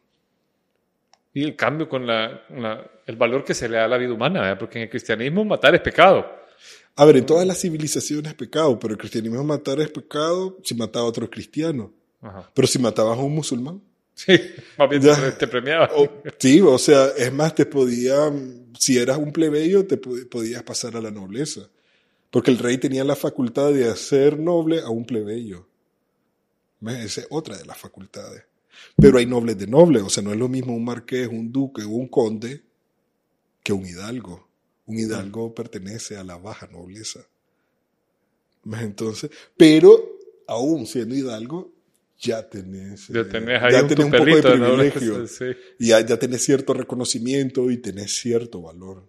Pero entonces, volviendo a nuestro camino histórico, ¿por qué nos independizamos? Si era bonito el imperio español aquí. A ver, eh, ¿por qué nos independizamos? O sea, fue un, es que fue un proceso bastante largo, eso. O sea, no fue algo que se presentó de... A ver, sí se presentó de un día para otro, pero antes de que se precipitara eso, se, crearon condiciones. Que duraron bastante tiempo. ¿Ves? Y, y a ver, ¿cómo...? A ver, hay que entender, en estos tres siglos de imperio, eh, nosotros, los dos primeros siglos, estuvimos eh, gobernados, por decirlo así, por la casa de los Habsburgo. Los Habsburgos son austríacos. Y eh, ellos tenían una visión más descentralizada del imperio. Ok. ¿A qué es lo que me refiero con descentralizado? Que cada virreinato, aquí como el virreinato de la Nueva Granada, el virreinato de Perú, el... A ver, Nueva Granada no estaba todavía para la época de de los Habsburgos, y estaba el virreinato de La Plata, creo que también fue después, supongamos, pues el virreinato de la Nueva España y el virreinato de Perú. Entonces estos virreinatos tenían mucha más autonomía. Y eh, en 1700, el último de los Habsburgo no dejó heredero. Y entonces en España y en todas las casas reales europeas eh, se comenzó la guerra de sucesión, ¿verdad? Y tras la guerra de sucesión eh, comenzaron a gobernar en España los Borbones, que a día de hoy siguen reinando en- en, En España. en España. Entonces, desde, mil, desde el inicio de los 1700, los Borbones han estado ahí. Los Borbones son franceses. Y, los, fran- y Francia ya venía, eh, ya venía trayendo rasgos de centralización. Entonces, centralización es lo opuesto a descentralización, Claro. ¿no? Que quiere decir que Madrid quería comenzar a tomar más decisiones. Y quiere decir que vos le comenzás a robar autonomías a una serie de virreinatos y esto comienza a sembrar desconfianza dentro de la gente. Pero también eh, hay, eh, hay muchos elementos culturales que comienzan a aparecer en el siglo XVIII, como comienza a aparecer la masonería. La masonería, una logia que te hablaba sobre conceptos que antes no existían, como la libertad, como la figura del individuo. Aquí voy a hacer un paréntesis, porque en las sociedades del antiguo régimen el individuo no existía como tal. O sea, el individuo existía a partir de pertenecer a una corporación, porque estas sociedades premodernas eran sociedades corporativistas. Voy a poner un ejemplo. Eh, vos y yo somos artesanos. Entonces, eh, nosotros eh, nos, nos unimos a una corporación que nos representa a nosotros como artesanos. Entonces, nuestros derechos y nuestras obligaciones surgen a partir de pertenecer a esa corporación. Ok. O sea, no lo tenés como individuo. O sea, tus derechos y obligaciones surgen a partir de pertenecer a esa corporación. Y los derechos y obligaciones las tiene la corporación. Si ella es la que te va a blindar frente al Estado. Ok. O sea, a la hora de que vos tengas un problema grave y tenés que ir a resolver esos problemas a un tribunal, por ejemplo. Entonces, eh, estas sociedades eh, eran así. Y, eh, y, y estas personas que pertenecían a estas eh, corporaciones eh, se sentían satisfechas, ¿verdad? Con esto, pero en el siglo XVIII comienzan a venir las ideas de la ilustración que te habla sobre los derechos individuales, que nosotros somos individuos, eh, que, que, mm, que el poder debe de estar más regulado, que el deber se debe a las personas, no las personas al poder. Entonces, y claro, pero estas ideas no, no filtran de la noche a la mañana, o sea, tienen que pasar varias generaciones. Y entonces, y de ahí, eh, y, y también se comienzan a abrir muchas logias masónicas. O sea, se abre en Inglaterra, como en 1720, ya en, mil, ah, 1700, en los 1730 se abre oficinas masónicas en Irlanda, en Francia, en Alemania, y para los 1740 se abre una en Cádiz, después en Madrid, París, y después se abre en Jamaica, acá, después se comienzan a, a abrir muchas logias masónicas en, en, algunos territorios hispanoamericanos. Estas logias masónicas eran logias secretas, o sea que estas personas no podían andar con el pito y el tambor anunciando las ideas que defendían, ¿verdad? Sino que debían ser secretas porque eh, estaban en contra de eh, las ideas pues, de, del imperio y en contra de, y también estas estas estas logias también desafiaban parte del conocimiento que era monopolio de la Iglesia Católica. Entonces, una de, una de las instituciones de la Iglesia Católica que seguía a estos masones era la Inquisición. Okay. ¿Verdad? Entonces, estas ideas, estas ideas de la masonería comenzaron a filtrar dentro de estos... De, de, comenzaron a entrar dentro de personajes que trabajaban dentro de la burocracia. Comenzaron a permear silenciosamente. Y en España, también ocurrió, y hubo un conde de Aranda que abrazó las ideas de la, de la, de esto, de la masonería, y una de las cosas que él quería hacer era debilitar el poder de la Iglesia Católica. Entonces, pero para, para debilitar el poder de la Iglesia Católica era, o sea, tenías que tener un buen plan, o si no, si te agarraban, estabas muerto. Sí. Entonces, eh, este tipo lo que hizo fue eh, combatir a los jesuitas, a la compañía de Jesús. Ves que eran como los, los jesuitas tenían una organización militar, una estructura así bastante militarizada. Además, ellos eh, habían fundado muchas ciudades, eh, habían, eh, dominaban la educación, eh, hasta el día de hoy, o sea, siguen siendo dueños de universidades, de colegios, etc. Entonces, esta gente, los jesuitas, tenían mucho prestigio dentro de las poblaciones hispanoamericanas. Entonces, cuando este conde de Aranda, o sea, manda una, manda una orden de captura y de exilio para estos jesuitas, mucha gente dentro de los territorios hispanoamericanos se sintieron mal porque los jesuitas eran muy queridos.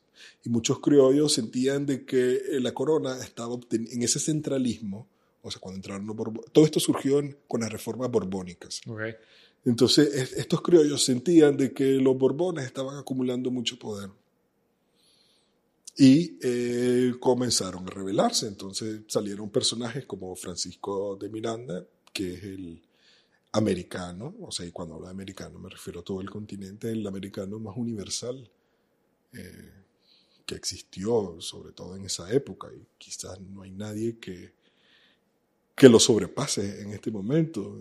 Francisco de Miranda era un venezolano, un general del ejército del Imperio Español, que eh, se encontró con estas ideas de la masonería, con las ideas de la ilustración, y, que comenzaban a desafiar todo eso que él había aprendido a través de la educación cristiana, religiosa, por decirlo así. Y él eh, comenzó a, a investigar y también era una persona muy aventurera y por ejemplo, le tocó estar en, en, la guerra de independencia de Estados Unidos. Después de que se declara la guerra de después de que se declara la independencia de Estados Unidos, comenzó la guerra de independencia. Okay. La gente cree que cuando se declara la independencia, ah, es que ya Estados, ahí nace Estados Unidos. No, Estados Unidos nace hasta que se termina la guerra y, y los colonos estadounidenses la ganan, ¿no? Pero Porque, Sí, pero historiográficamente se toma la independencia de Estados Unidos como el día que se declara, que fue en 1776, y la guerra creo que terminó en 1883.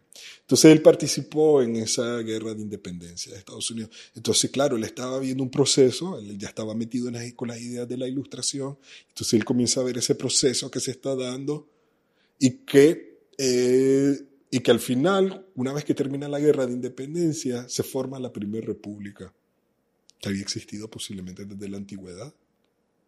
Eh, ¿Cuál fue la primera república según tus tu cuentas? A ver, no sé, es que se me ocurre Grecia, por ejemplo. No, no, digo, digo, de la Moderna. moderna, de la moderna. Sí, Estados Unidos. Estados Unidos fue la primera. Sí, o, o, sí claro. O Wow. sea, fue la primera república. Entonces, porque antes eran imperios, eran dinastías, eran, eran reinos, o sea, no existía la idea del Estado-nación que hoy Ajá. tenemos. Pero cuando, cuando hubo esa independencia, uno aquí, ¿cómo se le puede imaginar? ¿Se la puede imaginar como, un, como que todo el mundo celebró? re- re- recordad que las noticias iban mucho más lentas. Ajá. Pero ahora. porque yo- lo que recuerdo que nos contabas en la charla que nos diste es que se reunieron allá y firmaron, pero llegó aquí como no sé cuántos años después. La gente ni se, había dado cuenta ya para el, para el comer y andar de todos los días. No fue algo super boom. No, no, no. Claro, o sea, le llamó la atención a la gente y, y- y la gente se preguntaba, pero ¿qué va a ser un reino? O sea, la idea de una república en esa época no, no es como ahora, pues que voy a lo das por sentado, era algo absolutamente novedoso. Entonces, pero además, este Francisco de Miranda, además de estar ahí en la revolución eh, americana, ¿verdad? Él se va a Francia y llega a Francia en plena revolución francesa. La Revolución Francesa se da en 1708 1789, ¿verdad? O sea, a ver si la, la Declaración de Independencia en 1776, como 12 años después se está dando la Revolución Francesa. Y claro, él está viendo otro proceso en el cual se está luchando contra el rey y que de ahí surge una república, que en Francia fue la segunda república moderna. Ok. Bueno, entonces, claro, él comienza a ver eso, pero él sale aterrado de Francia Porque la, la, la matancinga que había. por la, por, o sea, dicen que la revolución se come a sí misma, ¿no? Entonces, claro, por todo el terror que se formó después de la revolución. Entonces él sale huyendo de, de París y, o sea, sale detestando la revolución francesa. Él decía que si se debía de copiar un proceso, debería ser el de Estados Unidos y no el de Francia. Entonces, claro, pero él ve de que es posible que exista algo más allá de la figura de un monarca y del poder plenipotenciario que tenía la Iglesia Católica, ¿no?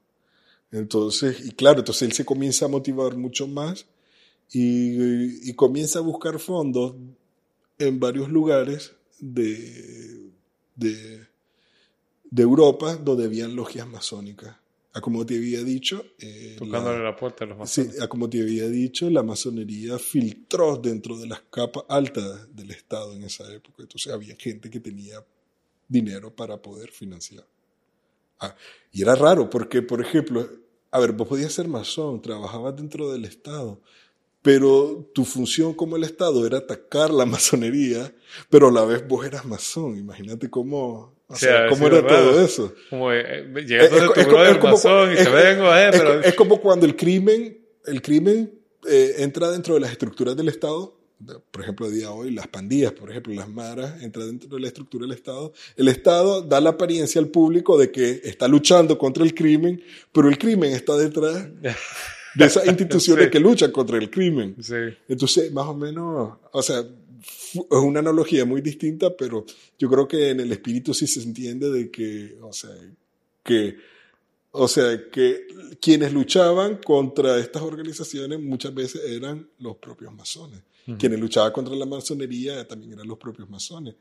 Y claro, los masones también no podían hacerlo público porque había muchos conservadores que eh, estaban en contra de, los, de las ideas de los masones. Entonces ellos no tenían todavía el suficiente poder o la suficiente fuerza pues, como para rebelarse. Pero entonces fue ideológico el cambio, no fue económico. Es que es un cambio completo de sistema. Ajá. O sea, vos estás creando, o sea, le pones fin a una historia para comenzar una nueva historia.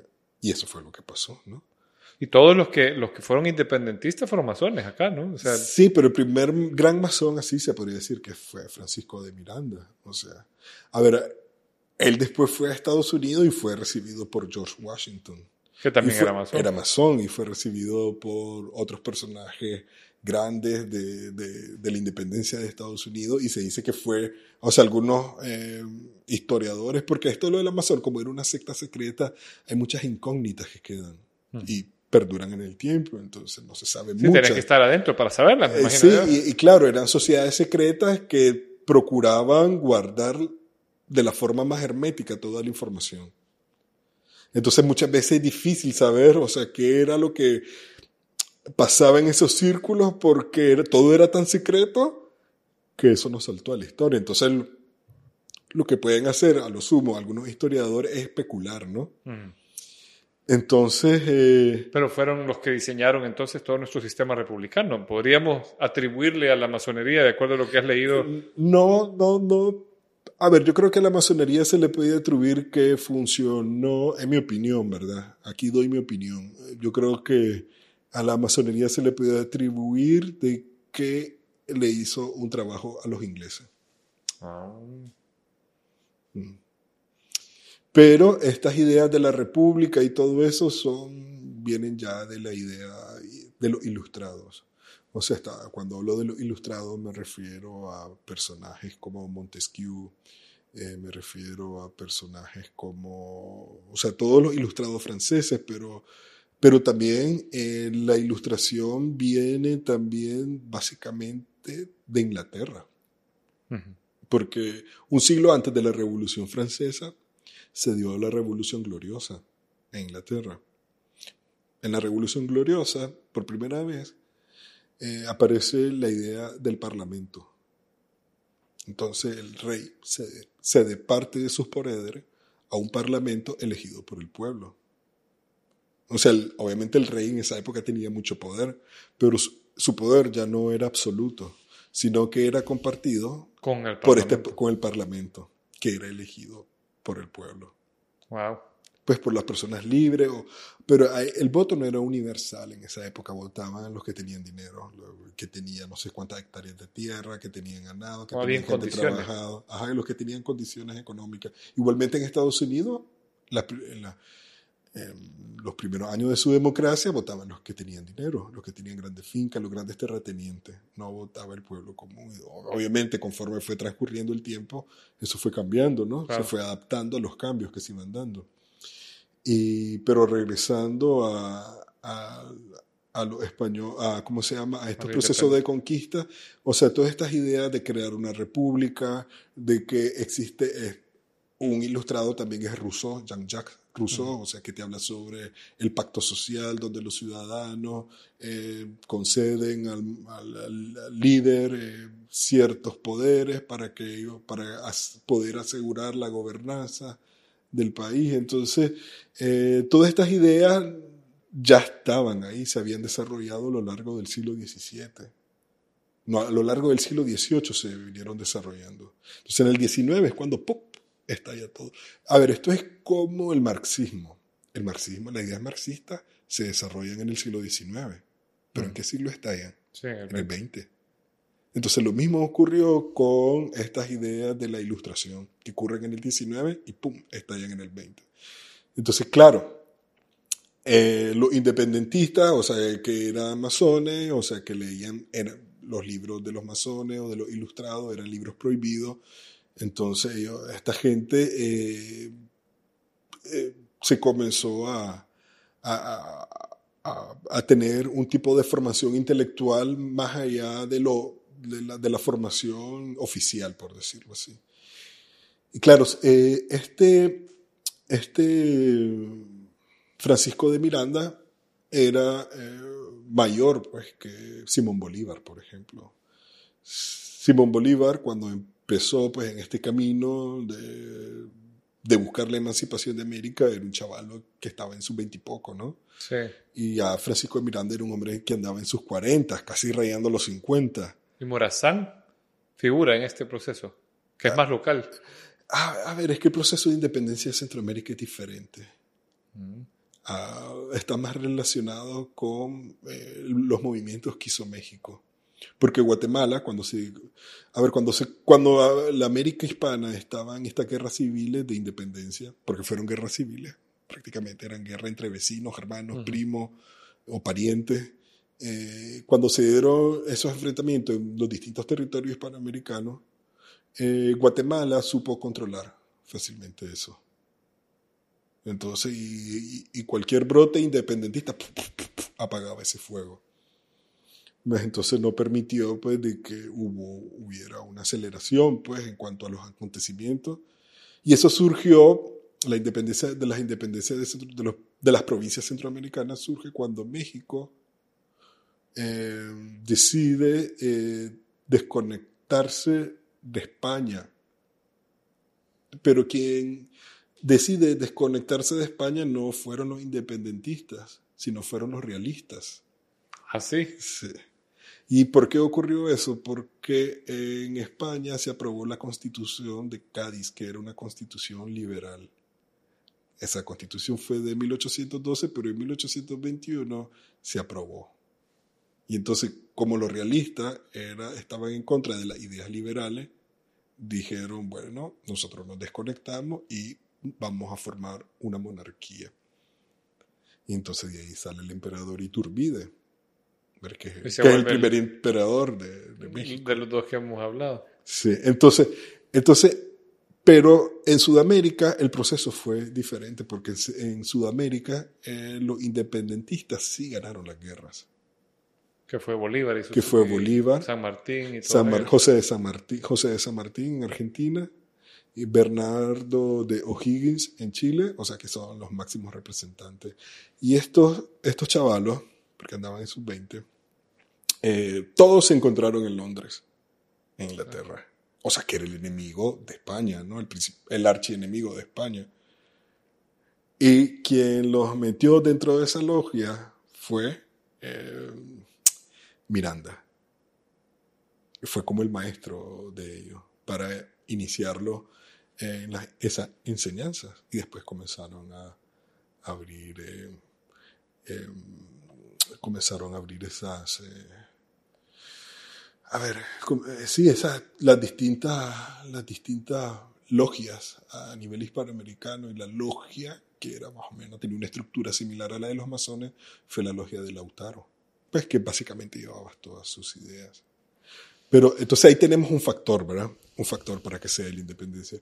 Otro factor que se da es que en ese momento eh, Napoleón entra... eh, En España. Napoleón se hace emperador, se corona como emperador de Roma y entonces él comienza sus guerras napoleónicas, ¿no? Por, Europa. Y Napoleón, eh, a ver, por eso me gusta hacer la distinción, ¿no? Entre Hispanoamérica y también Latinoamérica, porque cuando hablamos de Latino, las independencias de Latinoamérica tendríamos que incluir al Brasil. Y Brasil tuvo un proceso muy diferente al de nosotros. Ok. ¿Ves? Porque a diferencia de nosotros, la monarquía portuguesa se trasladó de Lisboa a Río de Janeiro, cuando Napoleón invadió Portugal. Montaron todo el, el- el Sí, país en eh, el es, otro es que lo que pasó es que eh, Napoleón eh, pidió permiso al rey de España para entrar a, a- a Portugal. Y entonces España, como no quería problemas con Napoleón, lo dejó entrar y, y los ingleses le advirtieron a los portugueses, mira, aquí viene Napoleón, porque los ingleses estaban, eran archienemigos de Napoleón. Y lo montaron en un barco y la monarquía, con toda la nobleza y todo, se trasladó de Lisboa a, a, a- a Río de. Janeiro. Entonces, mientras que en España, cuando Napoleón, entonces Napoleón llega ahí, toma posesión de España y cuando ya va de regreso, porque vos sabés que Portugal está en el occidente de la península ibérica, entonces cuando ya va hacia el este, como buscando Francia, eh, se quedó estacionado ahí y prácticamente decapitó a Fernando VII, que era el rey de España.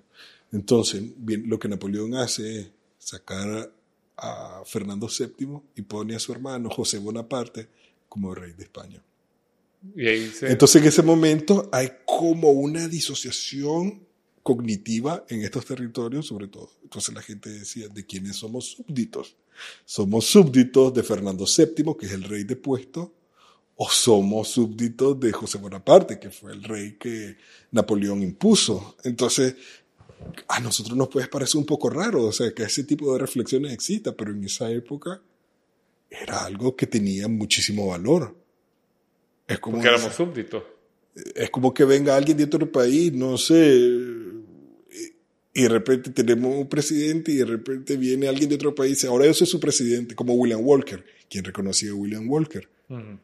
¿Ves? Entonces eh, la gente decía, eh, ¿de quién somos súbditos? Y entonces ahí comenzaron a alborotarse el avispero, por decirlo así. Otro factor es que Inglaterra estaba interesado en que nosotros nos independizáramos eh, de, de, estos, de España. ¿Por qué? Porque España en esa época era el imperio más grande. O sea, aquí vamos a hablar un poco de geopolítica. Así como el día de hoy las dos grandes potencias son Estados Unidos y China, en el siglo XVIII, a inicios del siglo XIX la gran potencia era España. Ok. ¿Ves? Eh, tenía un territorio gigantesco, o sea, que iba desde el sur de Alaska hasta América del Sur. Eh, los mapas a lo largo de los siglos ca- cambiaron, ¿verdad? O sea, los mapas no se mantuvieron constantes, pero sí era un imperio gigantesco. Pero Me, me surge la duda, porque siempre se dice que el imperio mongol es el que va a tener más territorio, pero con esto el imperio español habrá sido más grande que el mongol de su época. Considerando Sudamérica. Tendría que buscar la información, o sea, para mirar los kilómetros cuadrados exactos. Entonces, y así poder hacerlo. ¿Te Pero, parte pero de es que, España, parte de África, parte de A ver, Asia. pero es, pero es que el, el imperio español era, a ver, era, a ver, Fue un rey español que dijo que no se ocultaba el sol en el imperio español. sí, ¿verdad? claro, Carlos V. Entonces, eh, a ver, pero España iba, o sea, lo que hoy es los Países Bajos, lo que mal se llama Holanda, fue parte de, del imperio español. Si vos vas a Google y decís eh, eh, himno nacional de Países Bajos traducidos al español, y comenzás a leer en español, porque en neerlandés nadie entiende, solo ellos. Entonces, claro, va a ver que en el primero o segundo párrafo del himno actual de Holanda o de los Países Bajos dice, yo soy Guillermo de Orange y soy súbdito del rey de España. Imagínate, todavía. O sea, claro, entonces te das cuenta de que Holanda o los Países Bajos en algún momento perteneció a España. Es más, eh, España fue quien le dio la, capacidad administrativa que ellos tuvieron después, porque los Países Bajos en ese momento, cuando España entra, era una serie de reinos y principados que estaban así. eh, era una constelación de reinos y principados pequeños. Entonces no, no tenían una unidad jurídica, una unidad... eh, o sea, que les hiciera parecer como un estado, pues por llamarlo de alguna forma. El sur de Italia también era, Sicilia era parte del Imperio Español. Casi el, se- a ver, podríamos decir que casi el 70% del continente americano era español. Porque en esa época Estados Unidos eran las 13 colonias, que era la costa este. de Estados el Unidos. resto era español. Sí, eso era, el- eso era Estados Unidos. Si vos sabés que me, me contaba un tío que la parte oeste de Estados Unidos la descubrieron o la, la carabela que llegó ahí salió del Salvador. Se llamaba No. Carabela Nueva San Salvador. No me extrañaría. No, no, no, no, conocía esa información, pero sí, no, no me extrañaría.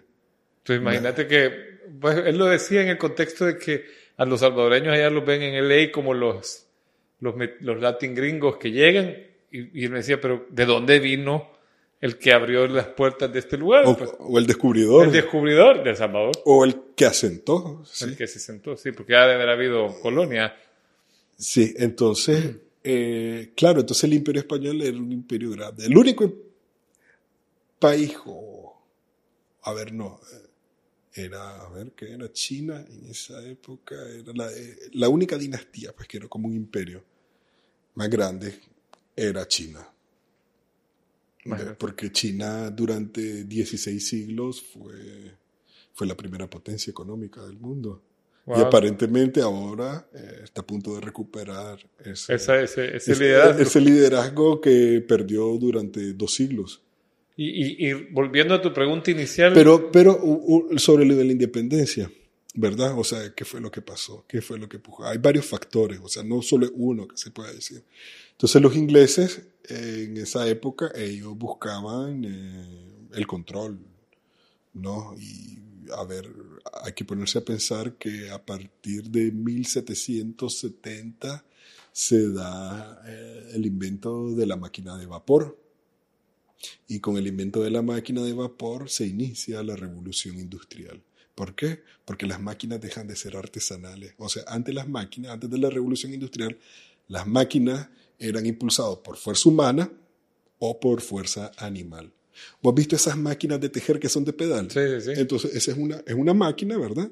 Pero Fuerza es humana. artesanal. O sea, y la energía que utiliza, pues, para poder coser es la fuerza humana, ¿no? La energía humana que vos aplicás para mover ese pedal.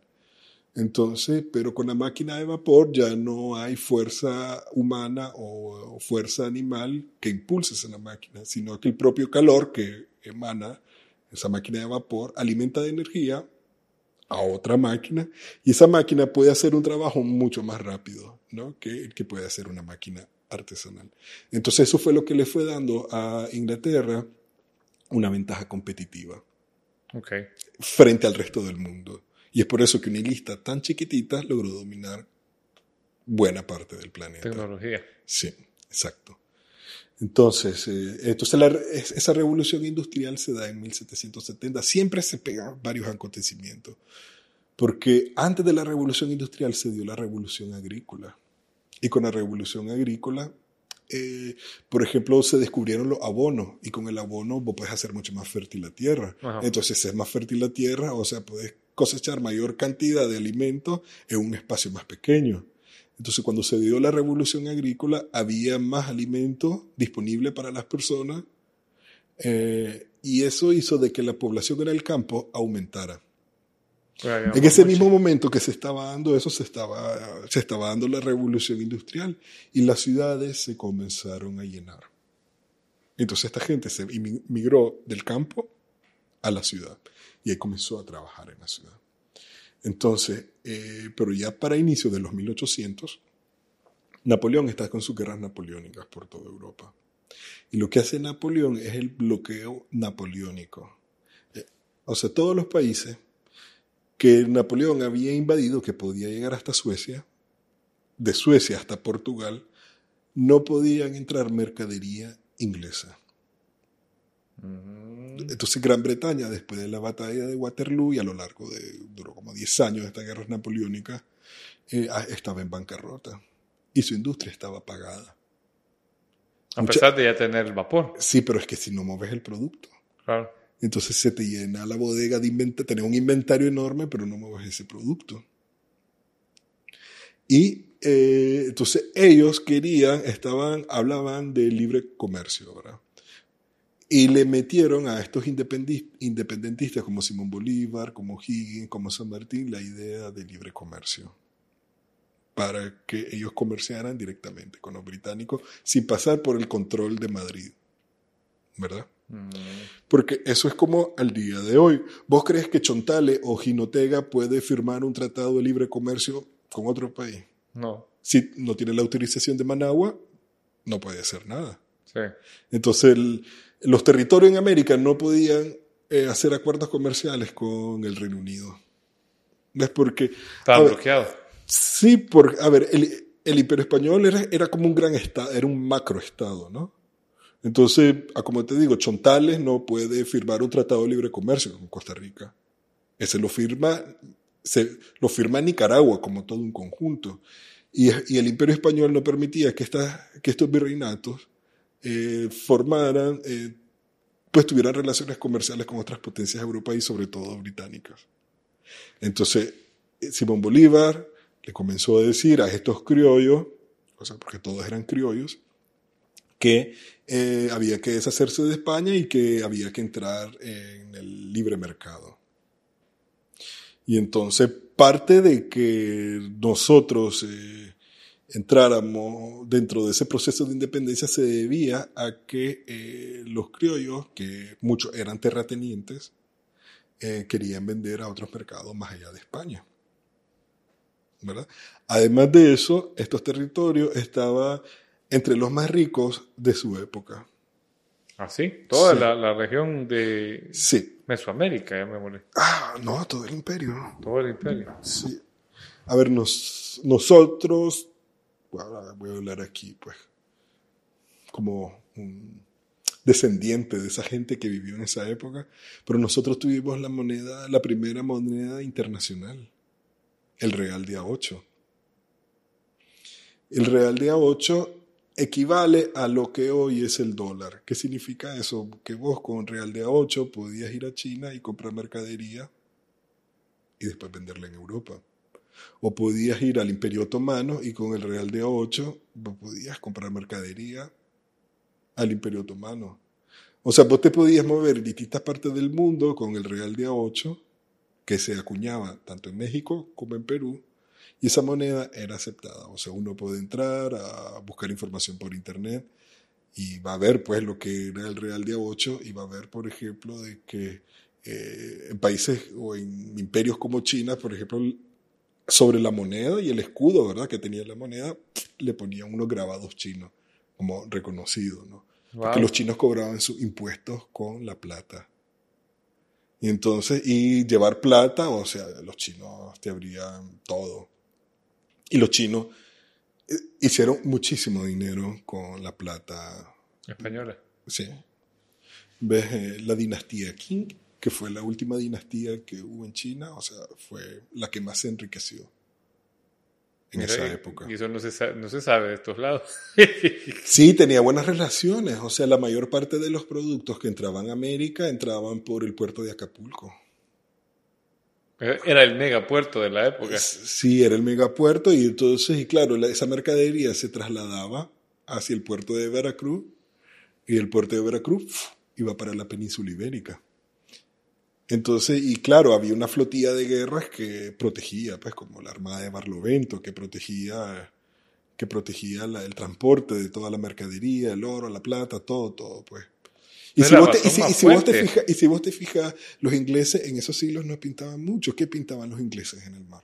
Nada, eran piratas. los corsarios. Eran piratas. O sea, así como pirata del Caribe, como vos lo ves ahí, eso eran los ingleses eso eran los- y eso eran los neerlandeses. O sea, no, no, no, no tenía, Inglaterra todavía en esa época no dominaba los mares. Inglaterra lo comienza a dominar a finales del, entre finales del 18 e inicio, y a partir del siglo XIX a lo largo de todo ese siglo, pues lo, a partir del 20 quien lo domina es Estados Unidos. ¿Ves? Pero durante un siglo y medio Inglaterra fue el que controló Mira, el transporte de... que yo, yo ahí hay una diferencia entre corsario y pirata, ¿verdad? Porque corsario es el que le responde oficialmente a la, a la, a la colonia, al, pues, al rey. Y el pirata es libre. Es libre, pero habían piratas que también, o sea, que el rey de Inglaterra o la reina de Inglaterra, o sea, no los miraba mal, o sea, si dañaba España, ¿por qué te voy a tratar mal yo? O sea, vos tenés autonomía Sí. para hacer lo que vos querrás, pero si le haces daño a mi enemigo, Son mi amigo. sos mi amigo, exacto. Tenemos intereses comunes. Sí. ¿Ves? Entonces, claro, entonces los territorios hispanoamericanos eran territorios que para la época, o sea, hablo de una época feudal o semifeudal, ¿verdad? Porque la modernidad rompe con la, con la época feudal o semifeudal. Ok. Entonces, dentro de un contexto de antiguo régimen, estos territorios hispanoamericanos eran territorios ricos. Y la joya de la corona era la Nueva España. La Nueva España, lo que hoy es México, era mucho más rico que España. A la puchica. O sea, en España, por ejemplo, vos lees la historia del siglo XVIII, XIX o antes, o en ese periodo de tres siglos, y en España hubieron hambrunas, en España hubieron, hubieron más revueltas, pero aquí no, eran sociedades relativamente pacíficas. O sí, hubieron revueltas, pero a lo largo de tres siglos Poca. son pocas, si, si comparas con todas las rebeliones que han existido desde que se fundaron los estados nacionales en estos territorios. Ha- han habido más revueltas desde inicio de este siglo XXI hasta acá que casi lo que hubo en tres siglos. Ah, la.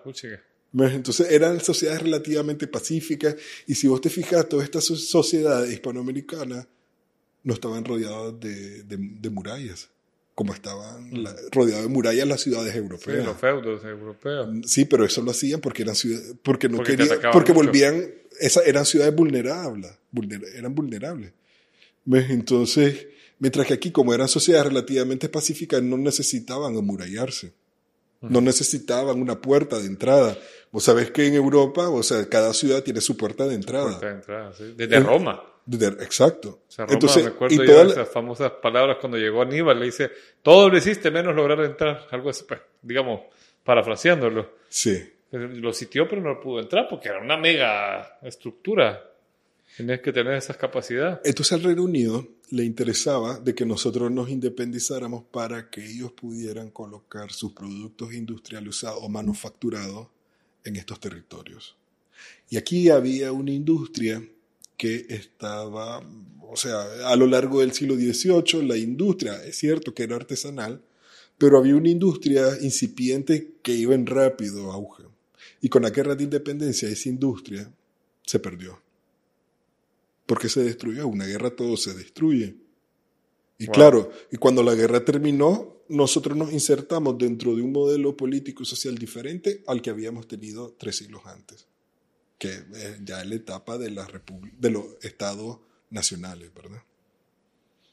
Entonces, eh, y, y claro, no, y al final también Inglaterra prestó mucho dinero para que esa guerra de independencia se diera. Obviamente, eh, cuando el dinero se presta, comenzás a cobrar. Claro. Y entonces, eh, una vez que nos independizamos, habían que pagar esas deudas. Y entonces Inglaterra, igual- a ver, ganó un mercado de consumidores no- nuevo que no tenía, Que no tenía por- plata, Ajá. Rico en recursos. rico en, recu- a ver, rico en plata, rico en oro, ¿verdad? Eh, y, eh, éramos el mercado de consumidores y además lo que ocurre con los estados, cuando se fundan los estados-naciones, eh, como ya no hay rey, ya no existen súbditos. Entonces se crea la figura del ciudadano y para el ciudadano, por ejemplo, eh, eh, todos somos igual ante la ley, ¿no? Mm. y, y, por, y al ser, y, y al ser eh, iguales ante la ley, los indígenas ya no tenían los mismos derechos que habían gozado durante la época imperial. Porque hasta cierto punto el imperio había protegido a las indígenas. Es más, poco después de que se dio la conquista, se dieron las delimitaciones de los distintos territorios indígenas para que estos no se pelearan entre sí. Porque en la época prehispánica los indígenas se peleaban entre sí por la conquista de territorios. Claro. Entonces, y cuando, se, cuando el imperio se asentó, se estructuró en América hispana, eh, ellos delimitaron los distintos territorios in- indígenas. Por ejemplo, en México, hasta finales del siglo XX, tengo entendido, porque no, he actualizado esa información, pero tengo entendido que hasta finales del siglo XX en México, cuando habían disputas de territorio entre distintos pueblos indígenas, recurrían a, a, a, ¿cómo se llama?, a las delimitaciones territoriales que se hicieron en el siglo XVI. Imagínate. Así. Y, y eso le dio forma a, a nuestra estructura geopolítica. Es decir, que Nicaragua sea Nicaragua y tenga esas delimitaciones, ¿tiene algo que ver con esas delimitaciones A de las etnias del momento o ya es algo más moderno? ¿cómo, cómo, cómo? Digamos el mapa de Nicaragua y la forma que tiene el país de Honduras, Nicaragua. y No, tal. eh, la historia fue marcando los límites que digamos a tener. ¿Ves? Porque, por ejemplo, parte de Honduras era de nosotros, parte de lo que hay Guanacaste y Nicoya en Costa Rica también era parte de nosotros. La historia misma, o sea, fue haciendo posible de que esos territorios fueran perdidos, ¿no? Y nos quedáramos con el tamaño que tenemos hoy. Y que, digamos, porque uno se imagina, ves que tenemos varias verdades a medias que hemos venido platicando, uno se imagina de que en 1821 ya somos Centroamérica. ¿Cuándo empezamos realmente a ser lo que somos? A ver, es un proceso que lleva tiempo porque lo primero que surge en estos países hispanoamericanos que se acaban de independizar es que eh, no existe identidad nacional. O sea, es como, este es un ejemplo que a veces pongo, que supongamos Chontales se independiza de Nicaragua. ¿qué identidad nacional puede tener Chontales si todo está vinculado con el resto de Nicaragua? Ninguna, ¿no? Entonces tenés que crear un mito fundacional con Chontales y entonces Chontales puede decir, no, es que durante muchísimos tiempos Nicaragua nos ha oprimido, eh, nos roba dinero a través de los impuestos. eh, entonces crea- comenzás a crear mitos fundacionales Para o sea, pelearte con ese grupo. que logre crear una identidad nacional. O sea, los humanos tenemos la necesidad de crear identidades. ¿Ves? Entonces, eh, identidades que nos unan, ¿no? O sea, porque al final lo, lo que se busca con, con el pertenecer a una identidad o tener una identidad es que te acerca a otras personas que se parecen a vos. ¿verdad? Entonces, Y te impulsa. y te impulsa. Porque Correcto, entonces, pero ahora que, que estábamos calentando motores, hablábamos de la diferencia de un ejército que tiene un sentido de identidad, o sea, Sí. como Roma, o pues que, que apela a algo más grande. Sí, No, no, no es algo tan, pues, como un, ¿cómo se llama eso? Los, pues, asalariado. Sí, eh, claro, porque o, o sea, un romano se sentía romano e, e iba a defender a Roma, o sea, hasta la muerte. Y si volviera a nacer, volvería a defender a Roma hasta la muerte, sí. ¿no? Por ese sentido de identidad. por, por ese sentido de identidad. Entonces, pero cuando se desvanece el sentido de identidad del imperio, cuando el rey deja de ser esa figura que, con el que todos sus súbditos se identificaban, o sea, vos no creas una identidad nacional de un día para otro. Es imposible. O sea, tienen que pasar décadas. Y, o sea, y tenés que comenzar con los sistemas educativos a enseñarles desde niños, o sea, quiénes son, de dónde vienen, esto y lo otro, y poco a poco vas construyendo una identidad nacional. Y nosotros no teníamos eso cuando nos independizamos. Eh, también, eh, eh, muchas, como no existía identidad nacional, lo que existían era un grupo de señores o señores de la guerra que luchaban contra sus oponentes para ver quién se hacía del poder. Y es que por eso en el caso de Nicaragua, o sea, inmediatamente después de la independencia, que es lo que surge en Nicaragua, 35 años de anarquía. O sea, durante 35 años nosotros tuvimos 40 jefes de estados. O sea, casi que un, uno por año. O, o sea, menos de, duraba menos de un año. Entonces, ahí hay estabilidad. No. ¿Y cómo, ¿Y cómo terminó ese periodo de la anarquía en Nicaragua? Con otra Cuando un señor llamado William Walker vino acá y se declaró presidente de Nicaragua. ¿no? Esa fue ya la fase final. Entonces se dio la guerra nacional, logramos ex- expulsar a William Walker y algunos historiadores dicen de que a partir de ahí nosotros ya comenzamos a tener los primeros elementos de identidad nacional porque hay algo que nos une, o sea, entre todos corre- sacamos a Walker. ¿Me explico? Entonces, desde ahí nosotros comenzamos a construir ese, ese proceso de identidad nacional. ¿En qué año sacamos a Walker? Eso fue como en 1853, ¿verdad? Sí. 100 años y ya. A ver, eso fue, si nos independizamos en el 21, en el 53, estamos hablando de 30 años. 30 años Fue después. más de 30 años, 1856. Tengo que revisar muy bien eso ahorita. O después, pero, pero estamos hablando de que, eh, qué país se puede gobernar si una persona no puede terminar su... Pero después que sacamos a Walker, también hubo guerra entre liberales y conservadores. No, se llegó a, la, a un acuerdo y de ahí surgieron lo que se conoce como los 30 años conservadores. Ok. que hubo una paz relativa, hubo una democracia, aunque todo caía en el Partido Conservador, pero yo creo que los liberales habían quedado un poco quemados, porque fueron los liberales los que invitaron a Walker a venir. Eh, hubo, o sea, los presidentes entregaban el mandato a uno, a otro, entonces durante 30 años hubo, hubo traspaso de poder. Ok. Y después eso se rompe con la revolución liberal de eh, José Santos Zelaya. Entonces, pero ahí se- sería seguir avanzando, en el, ya entrar en el siglo XX, específicamente de Nicaragua.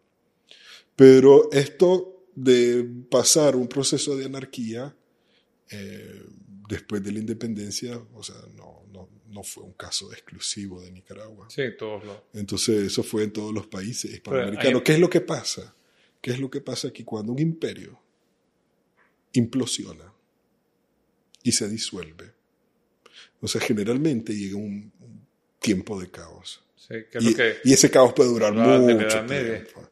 Es como lo que pasó en Roma. Cuando Roma se parte en dos y el imperio de Roma occidental cae. eh, cae, Roma, eh, la Roma occidental se desintegra y se, suma- se sumieron en Edad Media. Aunque hay una leyenda negra en cuanto a la Edad Media, porque la Edad Media no fue tan oscura así como muchos Sí. creen.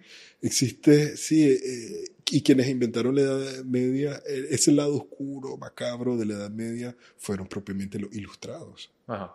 porque los ilustrados venían a destruir el mundo que se había quedado en la Edad Media para poner el suyo. Entonces, como había que liquidar ese, ese régimen, o sea, eh, comenzás a bombardear con una leyenda negra para desprestigiarlo completamente. ¿Y a dónde verías vos la implosión? Porque, puchica, yo puedo ir, le pegan a la cabeza ya con Napoleón. Y antes de eso, la guerra de secesión. Podría ser que desde ahí empezó como la crisis. La ¿De de, secesión, perdón. En Europa, cuando muere el último Habsburgo, no deja descendencia, se matan entre ellos, queda el primer Borbón y empieza la centralización. Ahí hay una pequeña crisis de valores, entre comillas, de, de cambio A de... ver, es que el problema es que nosotros, bueno, nosotros como que estuviera vivo en esa época, pero lo que ocurrió en esa época fue de que eh, nosotros caímos dentro, eh, dentro de, a ver, fueron los Borbones los que reemplazaron a los Habsburgo. a los Habsburgos, sí. Y según Alexis de Tocqueville, que es un ensayista del siglo XIX y que estudió pues, mucho sobre esto y escribió un libro que se llama El Antiguo Régimen, que no terminó porque se murió, eh, él venía diciendo que desde a- de- eh, que Francia ya tenía varios siglos de estar eh, en un proceso de absolutismo y descentralización. Ujú. Entonces, cuando los Borbones eh, toman la corona en España, traen esa cultura de centralización.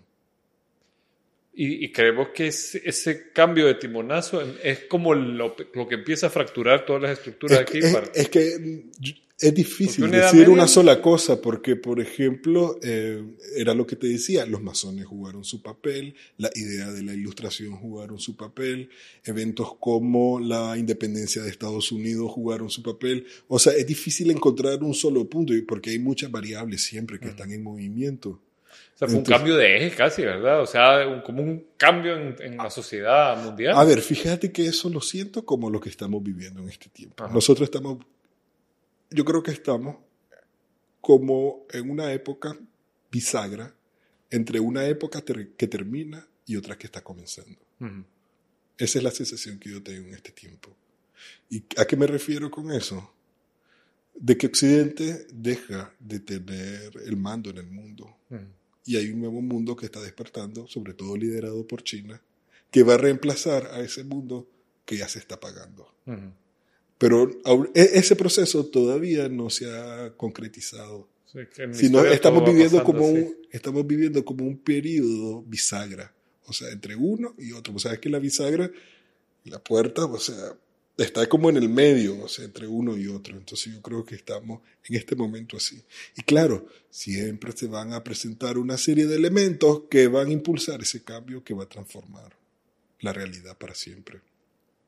O por lo menos para hasta que haya otro cambio. Sí, claro, digo para siempre porque son procesos no vuelve que a ser lo mismo. no ¿verdad? vuelve a ser lo mismo y porque son procesos que pueden durar siglos. O sea, este proceso, eh, por ejemplo, el proceso de la modernidad, o sea, se comenzó a gestar a finales del 18 y ya prácticamente ha evolucionado casi tres siglos, más de dos siglos y medio. En el siglo XVIII. Y es que es bien interesante porque vos lo, lo has dicho varias veces, o sea, no, mm, no es lo mismo estar viviendo el proceso que ya verlo en retrospectiva, ¿verdad? Exacto. Porque, por ejemplo, cuando lees de Egipto, yo no he leído lo que quisiera de Egipto, pero te hablan como de tres grandes procesos, desde que muere un faraón hasta que empieza otro, y en medio hay, y de un proceso a otro pueden haber tres, cuatro siglos en, en reajuste de edad media.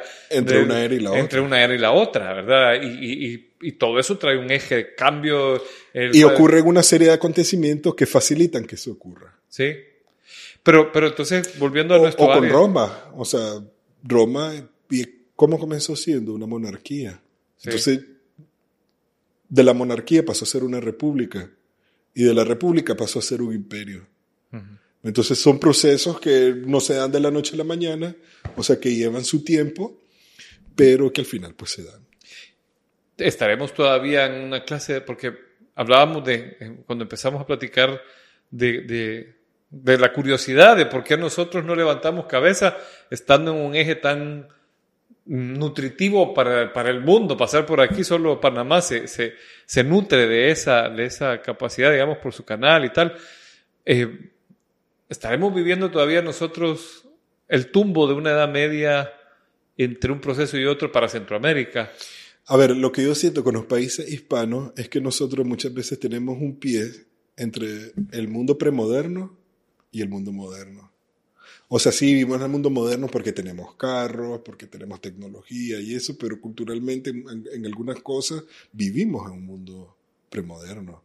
Y solo falta salir de la ciudad e irte a las zonas rurales para verlo.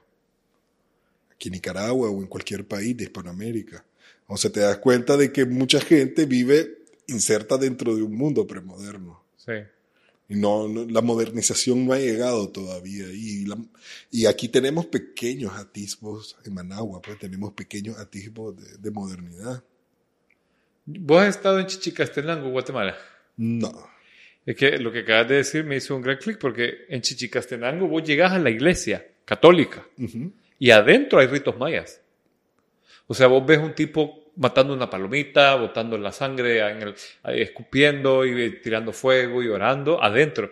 Ves a un, ba- un baile maya en la entrada del templo católico, porque han, co- construyeron en este proceso de, de transculturación eh, sobre la pirámide del sol una catedral o una iglesia, pues no sé si aplica para catedral Es en Guatemala. en Guatemala. Ujú. Entonces vos llegás y estás en ese otro tiempo. De la, o sea, Sí, o sea, sentís que das un salto en el tiempo. hay un tiangue en el centro entre las dos iglesias y la gente que te atiende, todos son etnia maya, con sus trajes típicos, pues, con su ropa, y lo que te venden ahí, todo es así, que hierbas y cosas, y puedes ver... Cla- y, y algo que pasa es que generalmente cuando hablamos como de los indígenas, la imagen que nosotros nos ha llegado de los indígenas es el del indígena barroco, Mm, no es el del indígena precolombino.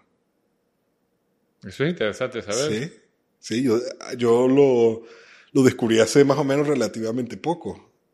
Sí, porque es como, no, que la imagen que nosotros tenemos de los indígenas no son de los indígenas precolombinos, sino que el indígena que tenemos ya es el indígena barroco, pues que ya se da cuando los españoles eh, ya pues logran conquistar y levantan toda la estructura social pues que, que se formó. Y, y vos me has hablado en las charlas y esto de, porque acabo de tocar una palabra que no mucha gente la conoce, la leyenda negra de la Edad Media. ¿Cuál, vos me has hablado de la leyenda negra de, de española. ¿Qué- Sí. ¿Cuál es el concepto de la leyenda negra española? A ver, el concepto de la leyenda negra española es un concepto eh, propagandístico que se dio a partir del siglo XVI, XV o XVI en Europa, porque España en ese momento estaba creciendo mucho y posteriormente creció mucho más. Y había efectos propagandísticos para minar la,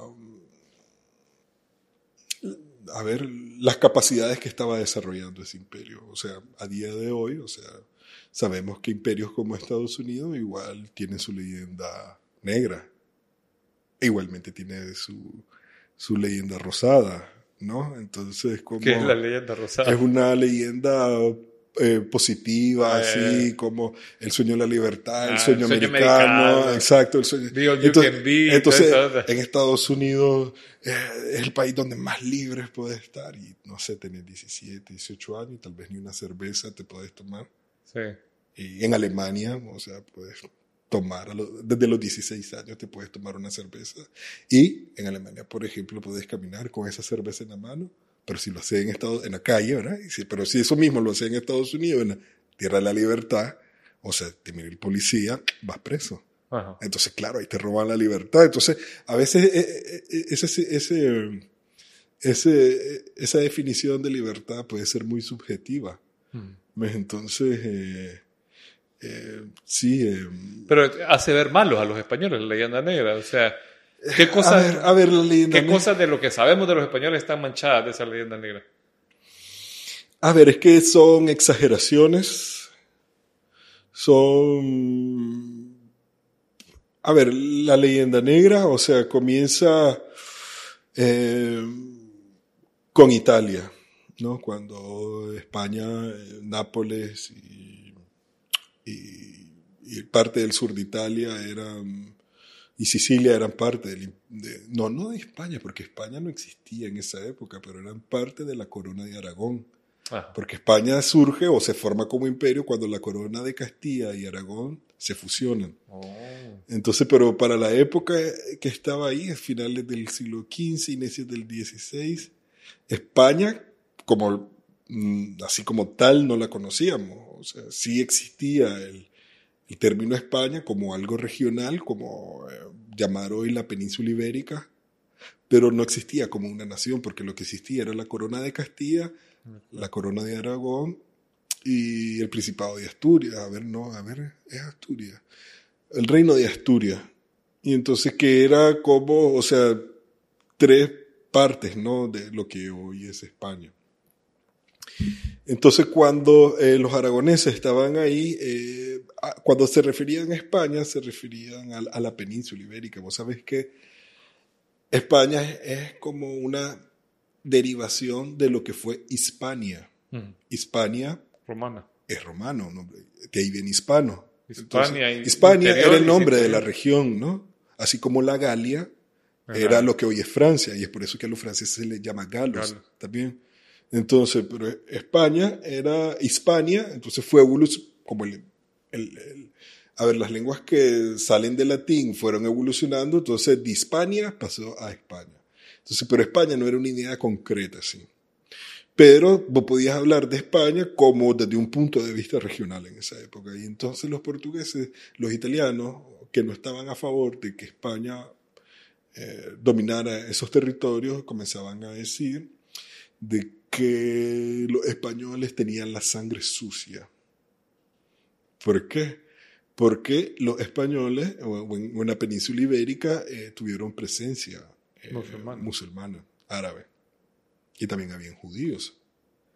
Entonces, y los españoles, eh, pues coexistieron pocos meses antes de que se diera el descubrimiento de América. Los españoles sacaron a los últimos musulmanes que estaban ahí en la península y, eh, y ellos lo que dijeron fue, bueno, eh, usted es musulmán, pero si, se, si quiere vivir aquí, en estos territorios, usted tiene que volverse cristiano, aunque étnicamente fuera árabe. Igualmente hicieron con los judíos. Los judíos que, no se, que se convirtieron al cristianismo o que fingieron convertirse al cristianismo, porque muchísimos muchísimo fingieron, muchos judíos fingieron ser cristianos, eh, simplemente se quedaron y pertenecían a una etnia judía. Entonces España, o sea, al ser cristiano, no había problema en los matrimonios interétnicos, por llamarlo en términos más modernos, ¿verdad? Entonces, claro, alguien que había sido musulmán, aunque fuera árabe, ya se podía casar con un español cristiano normal, ¿no? Entonces, hubo esa mezcla genética. Por eso es que España es un, es un país mestizo. ¿Ves? Eh, y por eso no veían con malos ojos mestizarse aquí con los indígenas. ¿Ves? Entonces, eh, los italianos decían de que ellos habían perdido su sangre romana y que por eso tenían la sangre sucia. Mm. ¿Ves? Entonces que ya eran romanos, medios romanos, semiromanos, no sé, algo así. Claro, y esa leyenda negra pasa cuando los Países Bajos quieren, a ver, los Países Bajos quieren buscar su independencia, porque hay que recordar que en esa época se da la, se da la, la reforma protestante también. Y entonces, y muchos neerlandeses eran protestantes. Y no querían ser eh, católicos y querían estar lejos, porque España era la monarquía católica y todo eso, entonces no querían formar parte de eso. Había neerlandeses que también eran católicos. ¿Ves? Eh, en esa época se le llamaba Flandes. Así se le llamaba a, a Eh, lo eso que te- ahora es Holanda. Lo, lo que hoy es Holanda y Bélgica. Flandes. Flandes. En- ¿sí? De ahí llaman, ¿no has oído vos que, no, esta persona habla flamenco? Ajá, ajá. Esos son los belgas, los balones, que hablan holandés, por decirlo así. Pues, Pero son belgas. Flamenco. Es flamenco. Entonces es el idioma, en Bélgica se le llama flamenco al neerlandés, Ajá. que es la lengua de los Países Bajos. Entonces, pero estos eran, entonces habían unos católicos, otros protestantes, entonces eso entró dentro de una guerra eh, político-religiosa eh, bastante fuerte. Y uno de los, de los, de las culturas que más hizo uso de la propaganda fueron los, Los ingleses. no, los, ¿cómo que se llaman? Los, los protestantes. Eh, Todo ocurre al mismo tiempo. En esa época recién se acababa de haber inventado la imprenta. Y entonces, Entonces se, se imprimían un montón de folletos, o sea, que, se re- que repartían propaganda así a la gente para hablar en mal en contra de los españoles. Entonces, pero también había ocurrido eh, que se habían publicado en los Países Bajos eh, este libro de Fray Bartolomé de las Casas, que habla sobre la destrucción de, de- de las Indias. ajá. ¿Ves? Entonces, y Y esa es parte de la leyenda negra. A ver, hay, hay elementos, o sea, yo creo que lo que él describe no es falso, porque en toda conquista hay violencia y hay guerra, ¿verdad? Ajá. Pero sí creo que falsifica un poco el volumen, Ujú. O sea, porque habla de, no sé, que una guerra puede matar millones de personas. A ver, Hitler, o sea, que tuvo una, o sea, que trató de exterminar a los, a los judíos desde una, lógica industrial. Mató 6 millones de judíos en cuatro años, pero claro, o sea, tenían ametralladoras, tenían cámaras de gases, lo metían en hornos crematorios, o sea, tenía armas modernas para matar en poco tiempo a muchísima gente. En los 1600, mi- en, inicio de los 1500, no, no tenías capacidad para matar a tanta gente en poco tiempo. Y no había tanta gente tampoco, ¿no? No había tanta gente, exacto, y eh, era imposible matar a tanta gente en tan poco tiempo. Ujú. Porque, a ver, las guerras de conquista fueron rápido. Una vez que vos conquistabas, pum, pum, pum, se levantaba el nuevo sistema, ¿no? Entonces no es que duraba 200, 300 años esa conquista. La conquista de Tenochtitlán se dio en pocas semanas. O sea, no es que duró 300 años, ¿me explico? Sí. Entonces, y claro, tú una vez que vos conquistabas, y lo que buscaba el rey era nuevos súbditos, lo que buscaban los terratenientes eran personas que trabajaran en el campo, y lo que buscaba la iglesia eran personas nuevas a evangelizar, y así sucesivamente. Entonces, en Fray Bartolomé de las Casas, eh, cuando uno ve las cifras, ves que están hiperinfladas. Y claro, yo creo que él lo hizo con un fin, pues, para concientizar, o sea, los crímenes que se estaban dando durante la conquista, y que de hecho eso hizo de que el proceso de, de conquista eh, se detuviera un momento y la monarquía española pensara si lo que estaba haciendo era correcto o no. Entonces nunca se había dado en historia universal un, imperio que conquista a otro, a otros territorios, y lo detenga para reflexionar si lo que está haciendo es bueno o malo. Eso es interesante. Sí. Entonces, eh, entonces con, el, con este texto que publicó además Bartolomé de las Casas, eh, se comenzaron a publicar las leyes de Indias, que comenzaban a darle derechos a los indios. Y ya como reflexión del ciclo histórico que hemos vivido, vos me hablabas de, de- la identidad común a nuestro área.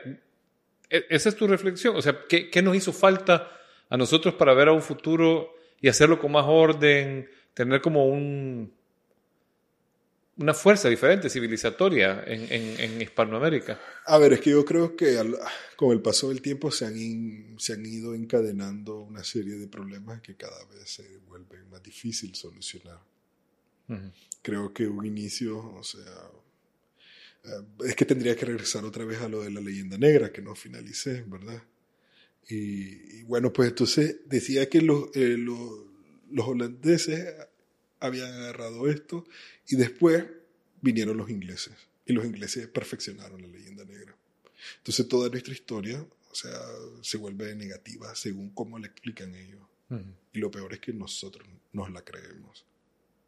Ahí está el gran problema. Entonces, a la hora que se fundan los Estados-naciones, ah, como dije antes, se necesita crear mitos fundacionales. Ujú. ¿Y para qué sirven esos mitos fundacionales? O sea, un mito fundacional sirve para moralizar a tu población. Ujú. Entonces, si vos, Estados Unidos tiene el mito fundacional de los padres fundadores de Estados Unidos. Entonces, cuando tienen problemas gordos ellos, eh, recurren a, no, es que los padres fundacionales, y entonces por ahí se van. No, que ellos no hubieran hecho esto, no estarían de acuerdo los padres fundacionales, o tienen mitos así como, como el destino manifiesto. O sea, el destino manifiesto hizo de que los estadounidenses se expandieran en la conquista o, o- o se lanzaran a la conquista del oeste. Y entonces le robaron territorios a México. Entonces a través, porque en el destino manifiesto lo que dice es que el destino de, de Estados Unidos es transformarse en el país que se transformó, ¿no? Entonces, claro, vos tenés mitos fundacionales como que le elevan el alma, le elevan el espíritu, le elevan el Como los aztecas, que el águila en el lugar, en- comiendo la serpiente, y que ahí había que fundar la ciudad, Dios lo había llamado. O que Rómulo y Remo fue amamantado por una loba, entonces un animal salvaje, fuerte, entonces lo hizo tan fuerte a ellos que fundaron Roma. Entonces Ajá. necesitas siempre mitos, mitos, vivimos de mitos. O sea, buscamos siempre qué creer. ¿Por qué idolatramos a los artistas, por ejemplo? Ujú. A la farándula. ¿Por qué adoramos? Porque necesitamos creer en algo. Ujú. Entonces, eh, eh, los, los mitos fundacionales ayudan a eso. Francia resucitó a Napoleón cuando comenzó a construir su mito fundacional, cuando Napoleón había sido desterrado de Francia. Pero Fue a morir en una isla en ya. una isla en medio del Atlántico. ¿Ves? Entonces, solo, abandonado, Bueno, hay, desgraciado. hay un grupo de sus soldados que quiso irse con él, que estuvo con él. Igualmente había gente que lo quería rescatar. Imagínate. pero no. Hubieron planes, pero que nunca se concretizaron. ¿Ves? Entonces, pero ¿cuáles son los mitos fundacionales de nosotros? Nos violaron, somos productos de la violación, se robaron todo el oro, se robaron toda la plata. Eh, No, dábamos Fue- oro por espejos. ah, damos oro por espejo, la Malinche es una traidora. Eh, que se acostó con el invasor. eh, es- entregamos nuestros países cuando los países no existían.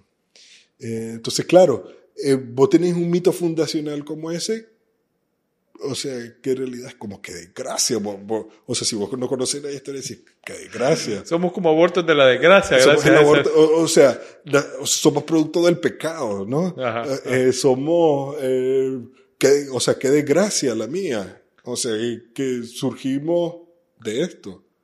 ¿Ves? Y no, no, no, no tenemos un relato o sea, que, nos, eh, que nos eleve el alma y decir, ah, bueno, nos sentimos orgullosos de donde venimos. Más bien, de donde venimos es una desgracia. Ajá. Y entonces, claro, luchar contra, o sea, nosotros tenemos ese complejo, o sea, porque somos descendientes de los indígenas conquistados y somos descendientes también de, de- del español que conquistó. Pero lo que no nos dicen, lástima que no, no tengo imágenes aquí, pero si uno busca imágenes de, esa época imperial, o sea, vos ves cómo funciona el mestizaje. O sea, hay pinturas del siglo XVI, XVII, XVIII, donde se ve pareja indios con blancos, blancos con negros o negras, negras con blancos, negros con indígenas. Es la sociedad mestiza que hemos tenido durante los últimos 500 años. O sea, son 500 años de mestizaje activo los que tenemos hasta el día de hoy. Y hoy no hablan de la diversidad de los países, sobre todo pues que como Estados Unidos, los europeos, que no hablan de la diversidad, que más diversa que nuestras familias. Ujú. O sea, vos ves mi familia, mi papá es mucho más moreno que yo, y mi mamá es blanca, pero a la vez es nieta de un mulato negro. Y mi papá es hijo de una india mestiza, y su papá es un mestizo blanco. Entonces, cuando vos, y vos vas viendo mi familia, por ejemplo, sí, alguien que viene de una cultura homogenizada, no se puede imaginar que toda esa gente puede ser mi familia. Porque, por ejemplo, me ve blanco a mí, entonces asume de que toda mi familia es blanca. Así como la familia de un europeo o de un anglosajón estadounidense. Asume que toda la familia es blanca. Pero cuando miras, miras todo eso, es un prisma enorme, ¿no? Claro. De, de, de colores.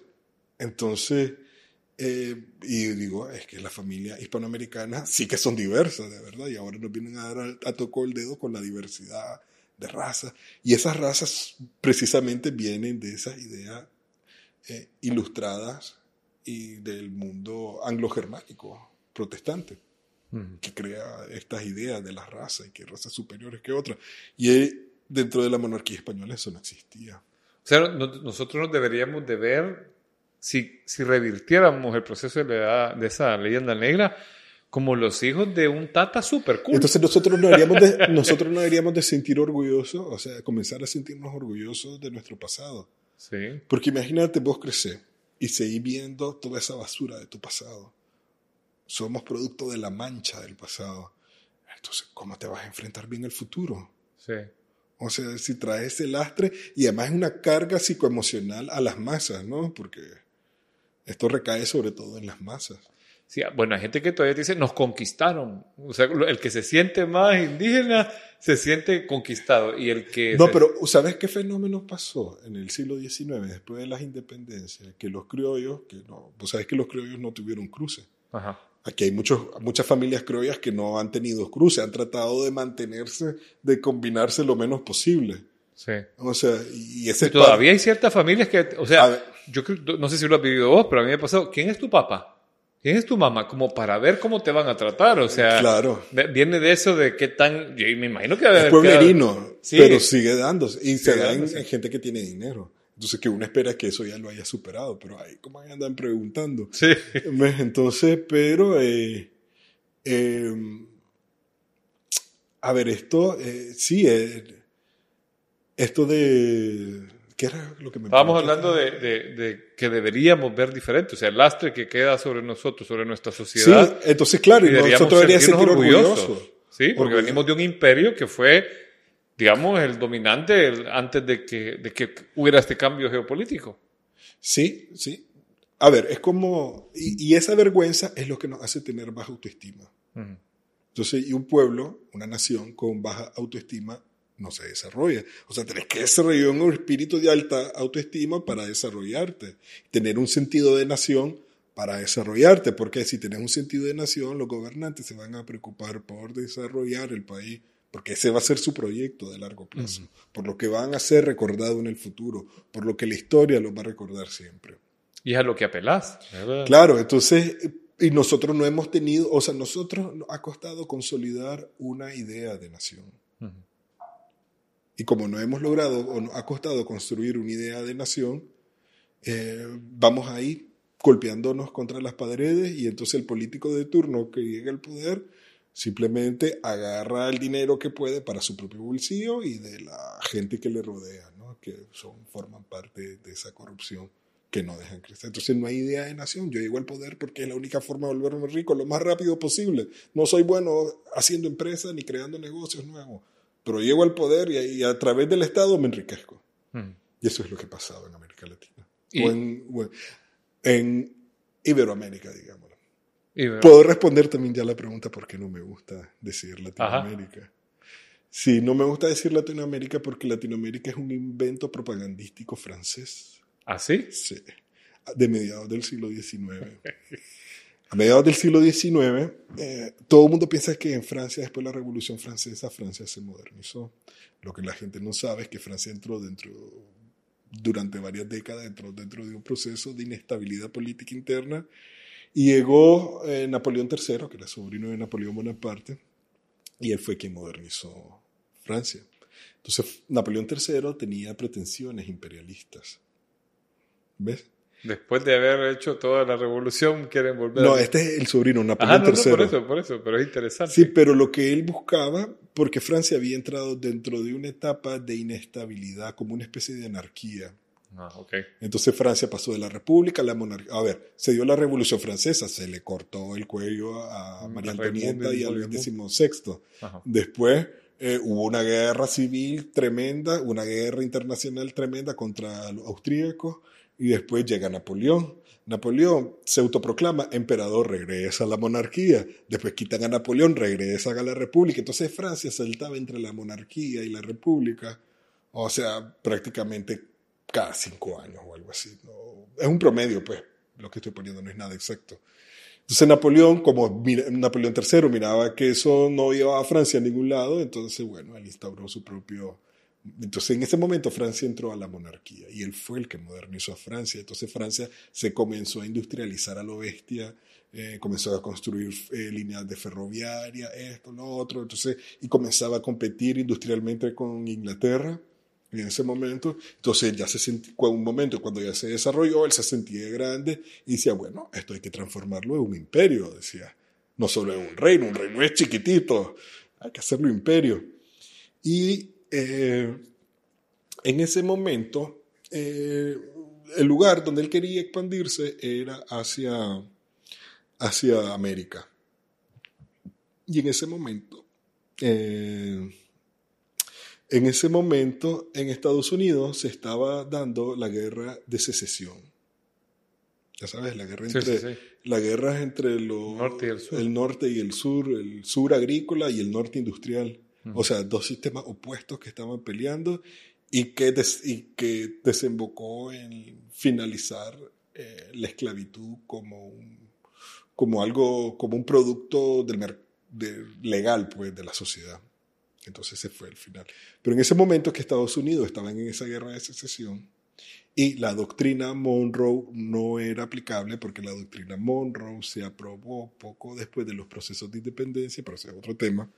Entonces la doctrina Monroe que decía que América para los americanos, que ninguna potencia extracon- extracontinental podía venir a América para volvernos a colonizar, ¿verdad? Mm. Entonces en eso básicamente trataba la doctrina Monroe en ese entonces, ¿verdad? Porque la doctrina Monroe tuvo varias modificaciones a lo largo de un siglo.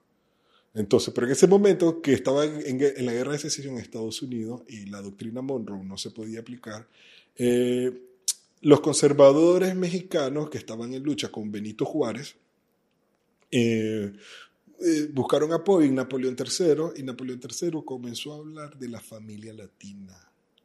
Mm. ¿Ves? Entonces, no, que aquí todos somos latinos, somos franceses, somos portugueses, somos españoles, todos somos latinos. Y entonces en eso de latino, ¡pum!, metió a Maximiliano II como emperador del Segundo Imperio Mexicano. Con apoyo de Napoleón III. Napoleón III, o sea, se consiguió un Habsburgo en, ahí en Europa Y lo mandó. y lo mandó. El tipo le ofreció pues el puesto y tipo, yo encantado, dice. y fue tanto así que murió en su ley. ¿A cuánto le dicen? "Eh, ¿Quieres ser emperador? Sí. Dale, pues, ayúdame, vamos. Sí, exacto. Entonces ese fue el segundo imperio mexicano, cuando Maximiliano II, o sea, se transforma en rey de los mexicanos y México pasa de ser una república a ser una monarquía. Pero al final, pues lograron sacarlo del poder y desde ahí nos, y desde ahí también, a ver, siempre hubo como esa sensación de, hasta el día de hoy, o sea, se habla de la Unión Latina, ¿no? Pero básicamente hispana. ¿Y, ¿Y por qué ocurre eso? Porque, por ejemplo, nosotros, a diferencia de, o Brasil, a diferencia de nosotros, Brasil no se fragmentó en varios países. Sí, un gran... O sea, se mantuvo, mantuvo su unidad. Eso porque el rey, cuando hablé, el rey de Portugal pasó- trasladó la, toda la corte hacia Río de Janeiro, ¿te acuerdas que lo dije al Sí. principio? Entonces Brasil pudo mantener la unidad y Brasil es tan grande que de Brasil podrían salir, por ejemplo, 25 países del tamaño de Colombia o algo así. Sí. Eh, Y o del sea, tamaño de los países de Centroamérica, sí, ni te digo, nosotros ver, somos una o- finquita. O del tamaño de Centroamérica. Ajá, De, de toda de Centroamérica. toda Centroamérica. Más de 25, creo yo. Eh, sí, como, entonces, porque Brasil es gigantesco, Sí. yo creo que no lo dimensionamos, pero es enorme. Es enorme. Entonces, y claro, y cada país podría tener, suponete que salgan 10 países, cada país podría tener más o menos en promedio 20 millones de personas. Sí. Entonces, mientras que nosotros nos fragmentamos en varios países. Nosotros éramos una sola patria y es por eso que tenemos el sentimiento de que somos hermanos de los mexicanos, somos hermanos de los peruanos. A ver, pongamos un ejemplo. Rafael Herrera es la única figura pre-independentista que forma parte de, esa, de esos héroes o heroínas nacionales. Ujú. Entonces, y, Y la Y- vemos pero- como una heroína el- nicaragüense. una ¿verdad? heroína nicaragüense, ¿verdad? Pero ¿dónde nació Rafael Herrera? Nació. ¿Nació en Nicaragua? Mm. No, nació en Cartagena de las Indias, lo que hoy es Colombia. Pero cuando Rafael Herrera agarró a cañonazos, porque los ingleses ya querían eh, tomarse estos territorios, cuando Rafael Herrera agarró a cañonazos ahí en el río San Juan, en el castillo los ingleses, ella no decía, ah, estoy eh, en otro país luchando contra los ingleses. No, para Rafael Herrera estar aquí en Nicaragua era Su eh, pueblo. eh, era estar dentro de su patria. Ella, aunque había nacido en lo que hoy es Colombia y estaba en Nicaragua, Nicaragua seguía siendo parte de su patria. O sea, nuestra patria iba desde el estado de California, en Estados Unidos, hasta Chile, Argentina, que está lo más al sur. Imagínate. Entonces, esa era nuestra patria. Cuando el imperio se disuelve, cuando el imperio español se disuelve, nosotros nos fragmentamos en varios países y se comienzan a crear distintas identidades nacionales que nos separen a unos de otros. ¿Y quiénes estuvieron detrás de todo eso? Los ingleses. Porque a los ingleses les resultaba más fácil negociar con 15 jefes de Estado que con uno. Porque si había uno, concentraba mucho poder. Ajá. Entonces le más resultaba, ma- le, le resultaba mejor que estos países estuvieran fragmentados. Porque una vez que los españoles se fueron aquí, quienes dominaron estos territorios de una forma más indirecta o una forma indirecta, fueron los ingleses. Ujú. Bueno, si con Bolívar anduvieron. A ver, soldados- Bolívar, Bolívar, o sea, tenía sueños húmedos con los ingleses. O sea, ni- eh, lo del canal, lo del canal interoceánico ya se venía hablando desde el siglo XVII, acá. Entonces Bolívar, como tenía sueños húmedos con los británicos, o sea, le ofreció Nicaragua, hay que buscar Bolí- Simón Bolívar y Nicaragua.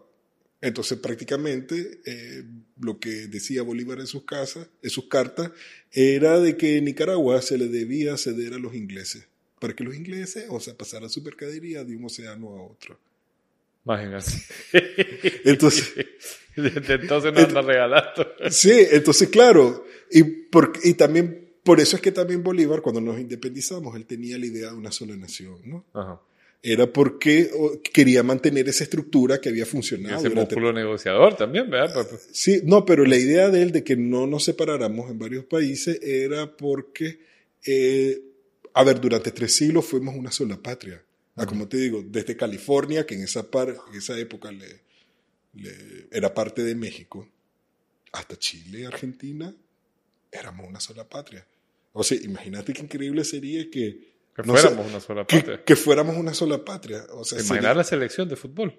a ver, sí, ganaríamos todos los mundiales. Messi sería parte de nuestra selección. Sí. O sea, te podrías mover a, no sé, a Barranquilla, a, a La Juela, o a Buenos Aires, o a, Sí, a la Ciudad de México, y siempre estás en tu propio país. Sí, No sé, qué esta- lindo. O sea, sería el tercer país más grande del mundo. Imagínate. ¿Quién no ganaría? ¿Rusia ahí? O, a ver, China. China. China. Aunque los mapas presentan chiquito a China, si justifica lo presentan chiquito, pero esa es una obra propagandística, para que vea cómo funciona la propaganda. Y vos ves Estados Unidos y lo ves mucho más gigantesco, ¿verdad? Ajá. Pero China es más grande que Estados Unidos. Y es cierto que en el mapa se ve más chiquita. ¿Sí? Eh, Pero todo eso es propaganda y todo es tan sutil. O sea, para, o sea, crearte una visión de las cosas. O sea, para, para que vos veas las cosas como son. O, por ejemplo, eh, nosotros tendríamos la tercera pobla la segunda población más grande del mundo. Y ahora con los tigres asiáticos, eso se mantendría. A ver, nosotros tendríamos una población de 450 millones Ah, si fuéramos un solo país. O sea, tendríamos petróleo, familia. Tendríamos eh, una serie Sí, de porque recursos California, naturales. California es más rico que Suponete, muchas partes de Estados Unidos. Y, y, y mira, o sea, México cuando se independiza, cuando pierde sus territorios, cuando es independiente. Sí. Porque todavía el tratado Adam-Onis, Estados Unidos reconocía esos territorios como parte del Imperio Español. Pero cuando, o sea, no inmediatamente cuando México se independiza eh, de, de España, comienzan a entrar los colonos anglosajones al territorio de Texas. Mm. O de Texas, como se llamaba en esa época. Sí, es que no es lo mismo meterte con el imperio español que con México. ¿Me entendés? O sea, estás hablando Sí. de un imperio contra un país independiente. Sí, y claro, pero es que México también tenía muchos problemas internos. O sea, México cuando se independiza, tienen un emperador, deponen al emperador, ponen a un presidente. Es el único presidente hasta Benito Juárez. O sea, entre él y Benito Juárez, que Benito Juárez ya es la- a mediados del siglo XIX, eh, ningún presidente de México había terminado su mandato. Entonces, ¿Pero por qué? Porque no han podido construir su identidad nacional. Ajá. Y eso que los mexicanos son, o sea, Ahora, porque nosotros los vemos con los ojos del siglo, de finales del siglo XX, inicios del XXI. ajá. Pero, o sea, pueden ser muy nacionalistas, pero también son muy corruptos. Sí. Entonces, y claro, entonces entre la corrupción y un plan nacional, prefieren la corrupción. ¿Te imaginas que, que se lograran organizar bien? Pues, puchi, serían otra potencia, sí. A ver, si, si México, no sé, tuviera el PIB per cápita de España, sería un país hiperdesarrollado. Mm. Y obviamente me gustaría que Nicaragua formara parte de esa superpotencia. No, pero es que, a ver, nosotros culturalmente, entre los países hispanos, somos los más los centroamericanos somos más parecidos a los mexicanos. Sí. O sea, culturalmente somos bastante próximos. Es cierto, miramos a los ecuatorianos, a los peruanos como nuestros hermanos, pero México es, que- es que somos casi ellos. Sí. Sí. Sí, somos bien parecidos. Tenemos palabras similares. Eh, ¿Y por qué? Porque eso viene desde la época imperial, ¿no? Cuando eh, la Capitanía General de Guatemala estaba subordinada al Virreinato de Nueva España. Entonces, esos lazos culturales son muy cercanos. Además también de que descendemos de pueblos náhuatl, hay también descendemos de, eh, en Centroamérica de pueblos mayas, aunque no mucho en Nicaragua. Eh, y claro, tenemos platos típicos como las tortillas, o sea, puedes encontrar muchos elementos, pues, hasta en la gastronomía que se Sí. parecen a México. Es cierto. O sea, aquí perfectamente puedes hacer comida mexicana, no te hace falta nada. Nada. Nada, simplemente querer hacerlo. Sí. Pero Conocerlo y querer hacerlo. ya abundan los restaurantes mexicanos. O sea, chino es mexicano fuera de toda la, la parafernalia gringa, ¿verdad? De las hamburguesas y pizzas. Sí, pero sería bueno tener como carritos callejeros, así tipo en México. Sí, Ah, como el esquite. ¿Verdad? Ah, sí. Sí. Bueno, Ay. Waldo, hemos platicado. ¿Cuánto llevamos, Chris? Tres horas. No te creo. Sí. ¿Qué hora es? Las siete. Las- Bueno, tenemos que No, siento cerrar. que me Y yo siento que podría seguir dando y dando. Sí. Podemos hacer una parte 2. Sí.